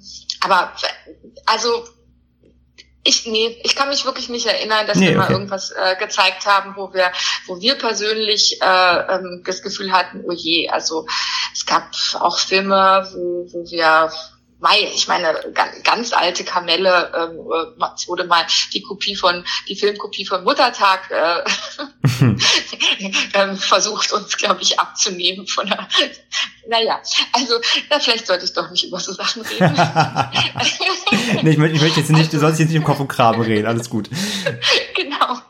Äh, die, die, die, die Bundesprüfstelle ist nochmal eine eigene Geschichte, dann gerade für euch sicherlich auch. Genau, ähm, eine sehr komplizierte. Ich, ich erinnere mich zum Beispiel noch vor ein paar Jahren, da hattet ihr zum Beispiel diesen sehr kontroversen Playground im Programm ähm, der auf dieser wahren ja. Begebenheit dieses Kriminalfalls beruht. Und da, da war ich auch selbst bei euch äh, im Kino anwesend, äh, eigentlich wie üblich. Und da weiß ich noch, dass nach dem Film im Foyer hier im Savoy in Hamburg, ähm, äh, Grüße an Gary und Co., tolles Team, ähm, da weiß ich noch, was im Foyer im Savoy gut Diskussion war und ich aus manchen Ecken so gehört habe, wie kann man denn sowas zeigen und oh und also da, da merkt man schon, wenn solche ja, Filme natürlich laufen, also, die so eine Kontroverse mit sich bringen, da ist natürlich gut Diskussion, was ja nicht schlecht ist, Diskussion an sich erstmal. Also definitiv ist es das heikelste Thema, wenn es um ähm, Gewalt an Kindern äh, geht mhm. und äh, wie das dargestellt wird. Das ist das sensibleste Thema, ähm, das, das wirklich am meisten und es ist ja auch, ist ja auch, ist ja auch wichtig. Ähm, also wir haben uns zum Beispiel in diesem Kontext dann gegen den Serbian Movie äh, entschieden, mhm. weil er uns nicht vertretbar äh, den Umgang damit gezeigt hat. Also äh, bei Playground finde ich, ist der Film ähm, sehr äh, respektvoll damit umgegangen, dass er sehr hart ist und furchtbar anzugucken. Das ist natürlich eine andere Sache. Ne? Ja. Ähm, wir hatten auch einmal einen Kurzfilm, der in Hamburg sehr extreme Reaktionen und eine Wüstbeschimpfung meiner eigenen Person hervorgerufen hat, ähm, ähm, wo es auch um das, die Problematik ging, ein, ein, ein Verbrechen an einem, an einem, einem Baby. Das war aber ein so künstlerischer Film und ähm, ähm, also, ähm, dass ich also da, wie gesagt, uns kommt es dann an, wir bewerten die Darstellung und wenn wir das Gefühl haben, es ist, äh, äh wird respektvoll mit einem harten Thema umgegangen, dann finden wir das vertretbar aber nicht, wenn es äh, sensationslüstern oder irgendwie. Ich meine, gut, wir begeben uns jetzt ein bisschen auch auf dünnes Eis, weil ja, ist, ein, ist ein schmaler Grad, genau. Ist so ziemlich, so ziemlich jeder Film in äh, Rape and Revenge und Frauen werden permanent irgendwie in, im Horrorfilm äh, gequält und so weiter. Ähm, ähm, ne, das äh, ist auch äh, ähm, oft ziemlich over the top und so und äh, man findet es dann trotzdem spannend äh, oder sogar äh, also unterhaltsam. Es wäre jetzt auch so ein bisschen unpassendes Wort in dieser Richtung. Nee, aber durchaus, aber, aber es gibt so ja eben diese, dieser Fun, Fun-Slasher, Fun-Splatter, genau. Es kommt ja auf die Inszenierung genau. an, wie du richtig sagst. Und da, da gehen ja. wir sogar völlig d'accord, denn wir haben uns jetzt zum Beispiel bei uns im Podcast auch dagegen entschieden, einen Serbian Movie zu besprechen. Äh, den haben wir schon mhm. auf jeden Fall von unserer ewigen äh, Liste, wann auch immer, verbannt. Ähm, äh, eben genau aus deinen genannten Gründen, weil, weil wir das auch nicht unterstützen wollen, ähm, diese Darstellung. Und deswegen verstehe ich das auch, dass ihr den aus dem Programm rausgehalten habt. Genau, es ist ein schmaler Grad, gar keine Frage. Da muss man im Horror aber auch eben immer drüber diskutieren und das macht's ja auch dann am Ende des Tages. Genau, ja auch, das finde ich auch. Also auch dieses aus. Grenzen ausloten mhm. ähm, und trotzdem halt auch gucken, ähm, wo ist die Grenze. War, äh, das sind ganz wichtige Diskussionen, finde ich. Genau. Und Centipede war auch so ein Fall. Also den ersten Teil fand ich äh, wirklich äh, toll. Zweite Teil fand war, haben wir nicht gemacht, ja. Den dritten Teil, glaube ich, haben wir dann wieder gemacht, aber also da, ne, das war mir dann auch zu too much beim, beim zweiten Ja, Teil. der zweite ist auch wirklich sehr geschmacklos in jeder Hinsicht, genau. Ja, das mhm. ist einfach das Ding. Absolut. Äh, aber deswegen äh, finde ich auch, man muss drüber reden. Ähm, man kann, man mhm. kann und muss und sollte drüber reden. Äh, vielleicht dann noch eine, eine Anschlussfrage, die, wo du dich vielleicht nicht im Kopf und Kragen regen musst. Hattet ihr denn auf der anderen Seite mal einen Film, ähm, den ihr vielleicht bei der Kuration abgelehnt habt und wo ihr euch im Nachhinein geärgert habt, dass ihr ihn nicht genommen habt? Gab's sowas mal? Nö, da fällt mir jetzt eigentlich auch nichts ein. Okay. Also, äh, weil ich glaube, dass, dass äh, wir sind eigentlich mit unseren Entscheidungen äh, meistens sehr zufrieden.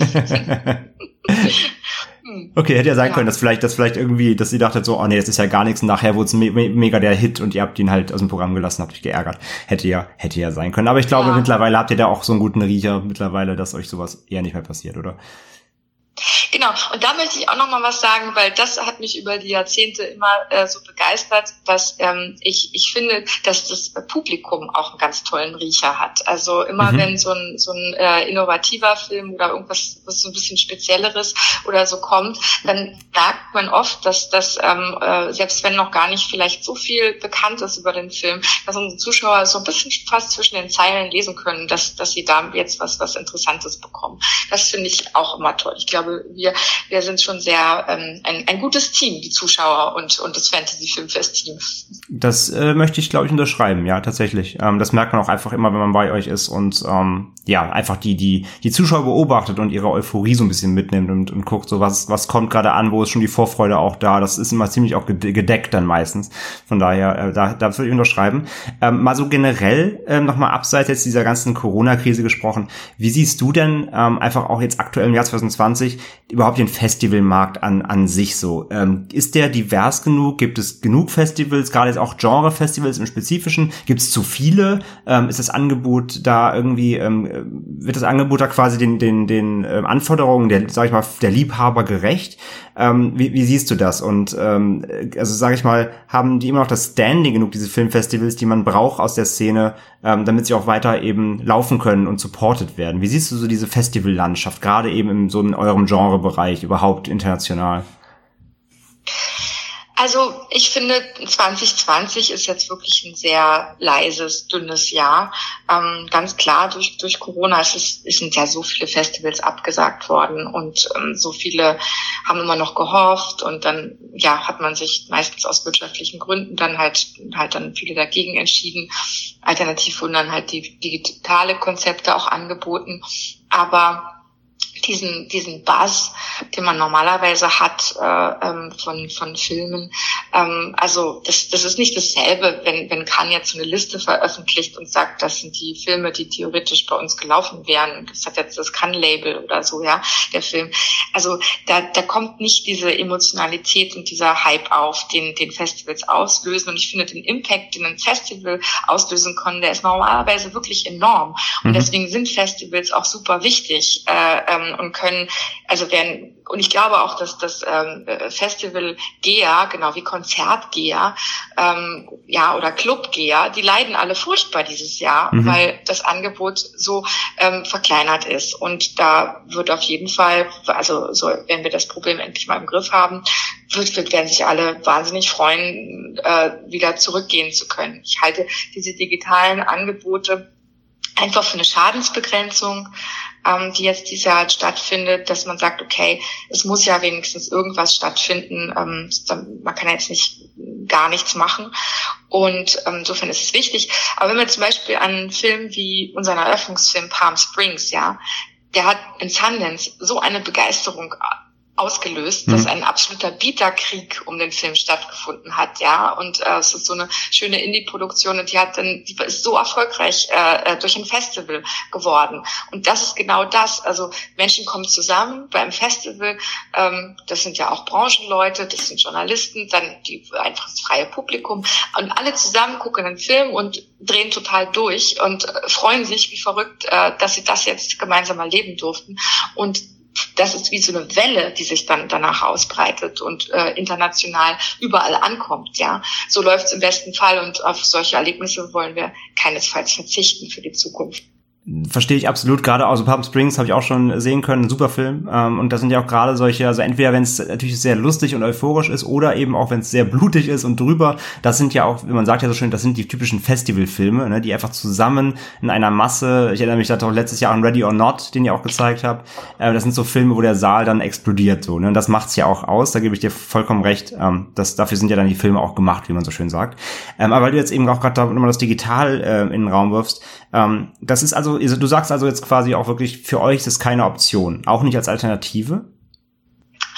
Also ich wüsste nicht warum. Ein Festival ist für mich ein, ein physisches äh, Zusammenkommen und ein äh, Miteinander erleben und auch diskutieren. Und äh, also in guten Zeiten kommen dann auch Filmregisseure und erzählen äh, von, von ihrem Werk und man hat wirklich einen ganz persönlichen Austausch.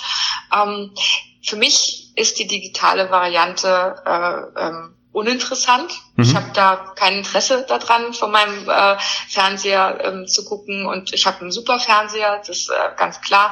Aber ähm, nee, also das ist für mich nicht dasselbe. Selbst wenn ich mich da dann durchklicke und, und dann noch irgendwelche Interviews von, von Regisseuren oder so sehe, ich halte das wirklich für ähm, ein Konzept, das jetzt einfach notfallmäßig gemacht werden muss. Mhm. Ähm, es kann sein, dass, dass man ähm, äh, vielleicht entscheidet, dass so ein digitales Beiprogramm vielleicht auch cool ist, um noch mehr Leute zu erreichen, die halt nicht vor Ort sind.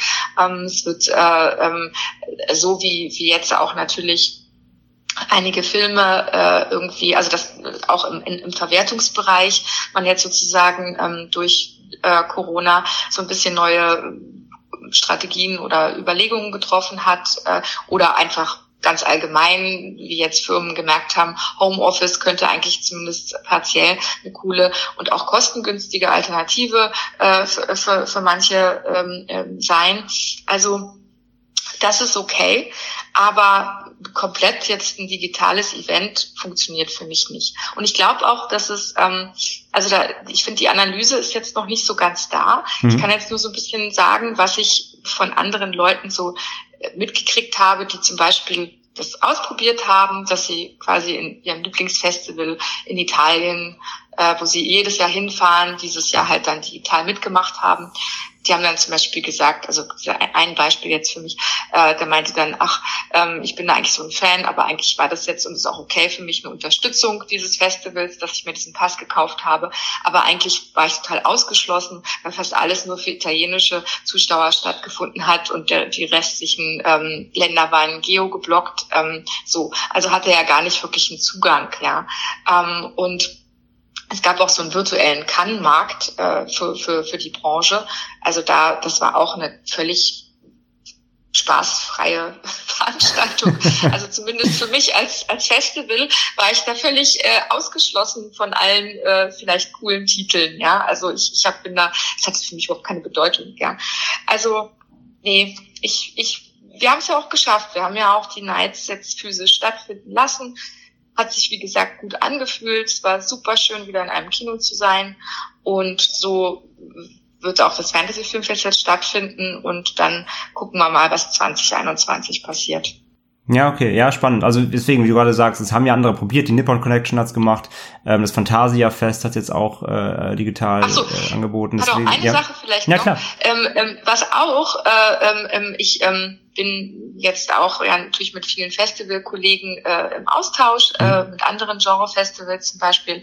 Und ähm, es war für die Festivals, die sich entschieden haben, eine digitale Ausgabe zu machen, nicht einfach, die Filme zu bekommen. Also ich glaube, dass ich im Endeffekt mit fürs Fantasy Filmfest coolere Filme finden konnte, ähm, weil ganz oft war einfach eine, eine Ablehnung da von Produzentenseite zum Beispiel, die gesagt haben, nein, sie wollen nicht, dass ihr Film digital äh, läuft. Da gab es auch eine starke Angst vor Piraterie. Ähm, und äh, also ne, es war jetzt, man musste sich dann auch so ein bisschen also das Standing, das man sonst als Festival hatte äh, oder sich erarbeitet hat, hat wohl nicht ganz so gut gegriffen bei den digitalen Ausgaben. Ah, okay, das ist eine spannende Info. Das ist eine spannende Insight. Ich wollte mich gerade sagen, weil es haben wir jetzt, wie du gerade sagst, eine Fantasia Fest hat's gemacht, die Nippon hat's gemacht. Ähm, und soweit ich das jetzt von den Konsumenten gehört habe, hat das soweit ganz gut funktioniert. Ähm, tatsächlich auch teilweise ohne Geoblock, teilweise mit. Genau, da gebe ich dir auch recht. Das ist das Problem, wenn man dann auch eben ausgeschlossen wird als als nicht in dem Land lebender, ähm, gerade auch dann eben seitens Presse natürlich schwierig. Ähm, von daher, deswegen, äh, so eine, so eine Alternativplattform, sage ich mal, fände ich jetzt aus Konsumentensicht spannend. Allein auch zum Beispiel, ich, wir haben zum Beispiel mal von vielen Leuten auch gehört, ähm, weil wir besprechen das Fantasy Filmfest auch im Podcast schon seit, seit eben seit mehreren Jahren und ähm, es ist halt so, dass viele auch mal sagen, ah, ich würde da so gerne mal hin, aber ich wohne halt doch irgendwie so weit außerhalb und äh, klar, es sind sieben Festivalstädte, aber ich komme da einfach nicht hin oder äh, wie auch immer. Ähm, deswegen so meine, das dagegen auch meine Frage eben behinderte man, ob man solchen Leuten dann quasi eben nicht eine Alternative bietet, wie du auch selber sagst, da darüber neue Zielgruppen nochmal erschließen kann, die dann vielleicht daraufhin sagen, oh, das war irgendwie voll cool, das würde ich gerne mal von Namen sehen und gehe vielleicht trotzdem dann nächstes Jahr dann wirklich physisch hin. Ähm, aber ich verstehe natürlich A, deine Sicht aus äh, rein dieses ähm, etablierte Kino und natürlich auch das Gefühl im Kino zu sein, gar keine Frage. Ähm, aber dass die Insights auch da sind, dass tatsächlich auch aus äh, Anbietersicht ähm, digital dann eher abgelehnt wird, das finde ich dann wirklich doch mal sehr spannend, ja. Also wie gesagt, als Beiprogramm äh, kann ich es mir auch vorstellen, wenn jetzt wirklich die Zeiten äh, so kompliziert bleiben, dann denke ich, wir werden auch nochmal überlegen, ähm, ob es nicht eine Synergie in irgendeiner also Form geben kann. Ähm, aber das Fantasy Filmfest läuft ja schon, das bieten wir ja schon in sieben Städten Deutschlands an. Das heißt, es haben, ist ja eigentlich die ursprüngliche Idee des Fantasy Filmfest gewesen, dass die Fans äh, so, erst waren wir ja in Hamburg und dann in München und dass die Fans eigentlich gesagt haben, dann immer mehr, kommt doch mal in unsere Stadt, wir müssen immer so weit fahren, wir können uns das gar nicht leisten, ja. ja? Äh, und so hat sich eigentlich überhaupt diese Idee, okay, wir kommen zum, zum Zuschauer, er muss nicht zu uns kommen, erst aus, also entwickelt. Muss man auch sagen, da seid ihr ja auch wirklich, wollte ich gerade sagen, schon sehr entgegengekommen. Ich meine, andere Festivals finden halt wirklich an einem Ort statt, die bleiben auch nur da und da muss man halt hin. Ihr seid da ja schon wirklich ähm, sehr, sehr entgegenkommen, gar keine Frage. Ähm, ja, aber spannend. Wie gesagt, ich denke auch, man muss es, man muss es beobachten, weil, wie du auch richtig gesagt hast am Anfang, man kann ja auch gar, kaum planen aktuell. Niemand weiß, was 2021 passieren wird. Es wird nicht mit der, mit der Schwelle 31.12., 1.1. nächstes Jahr plötzlich alles gut sein. Ähm, davon müssen wir leider ausgehen. Von daher kann man nur adaptieren. Ähm, aber ja, ja, dass das Fantasy Filmfest natürlich in, in, möglichst physisch bleiben soll und da es das auch ausmacht, ich glaube, da sind sich alle, seid, seid ihr euch und auch die Festivalbesucher sind sich, sind sich einig natürlich im Rahmen der Möglichkeiten. Ich kenne aber auch eben eben viele, wozu ich auch selber ein bisschen gehöre, ähm, die einfach immer noch äh, so mit einem kleinen Magen, äh, Magen-Bauchschmerzen ins Kino gehen immer noch, weil äh, so man sitzt trotzdem natürlich mit fremden Menschen in einem Raum, trotz der ganzen Sicherheitsvorkehrungen. Deswegen kann ich auch da mir vorstellen, dass ja auch noch, trotzdem auch einige Leute sagen werden, auch wenn man hingehen kann, dass sie es trotzdem nicht unbedingt machen wollen. Ähm, äh, so, ja. das ist halt auch nochmal die Frage, ne? Klar. Ähm, ansonsten äh, sind wir damit eigentlich auch schon am Ende soweit. Ähm, das äh, wär, wären so meine Fragen gewesen. Ich würde äh, dir noch am Ende einmal das Wort überlassen. Ich würde gerne wissen, oder auch beziehungsweise für unsere Zuhörer, jetzt vom kommenden äh, Filmfest, ähm, welchen Film würdest du da ist dein, ist dein Favorit dieses Jahr jetzt bei euch äh, von den 21. Welchen würdest du am allermeisten unseren Hörern empfehlen, bei euch gucken zu gehen? Puh. Welcher ist für dich so, dass du sagst, Frage. da, da müsst ihr rein. Wenn ihr, auch wenn ihr nur einen mitnehmen könnt oder, oder wollt, welcher ist es? Welcher, welcher muss gesehen werden? Also, einer meiner ganz großen Lieblingsfilme ist der Koreaner Bring Me Home, mhm. ähm, den ich persönlich als äh, ja für die Programmierung auch wirklich lange übersehen habe, weil der so äh, so schwierig eigentlich äh, bisschen in Richtung Drama vermarktet wurde. Und dann war ich völlig äh, überrascht, was für eine unglaubliche Wucht und Härte dieser Film hat. Also der hat mich dermaßen abgeholt. Das ist eine Missing Kid-Geschichte äh, von einer Mutter, die seit Jahren ihren vermissten Sohn sucht und dann endlich eine Spur findet und den, den er versucht aus der wirklichen Hölle zu befreien. Mhm. Und der Film ist einfach großartig. Also so großartig, wie ihn halt Koreaner so toll machen können. Ja. Und ähm, ja, und der Sputnik, der Russe, der hat mich auch total äh, äh, weggefegt. Äh, da, ähm, ja, wir haben jetzt nicht so viele russische Filme im Programm. Mhm. Das ist ein Science Fiction äh, mit einem extrem gelungenen Alien Creature und diese es spielt im Kalten Krieg. Das hat eine ganz äh, spannende politische Dimension auch und ist ein richtig guter Film. Habe ich schon gesehen, gehe ich mit, ja. Äh, war Toll. wirklich auch eine große Überraschung für so für einen russischen Film, ja, definitiv.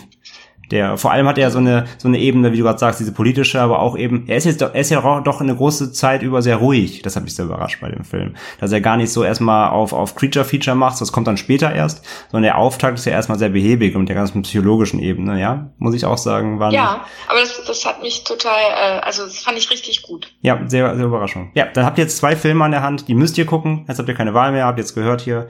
Ähm, dann, ich danke dir für deine Zeit. Ja, danke. Und ja, Leute, geht zum Fantasy Filmfest, ähm, solange es möglich ist und äh, unterstützt das Format natürlich. Danke, Fredi. Und weiter natürlich viel Erfolg dann mit dem Fantasy Filmfest. Dankeschön. Bis bald. Ciao.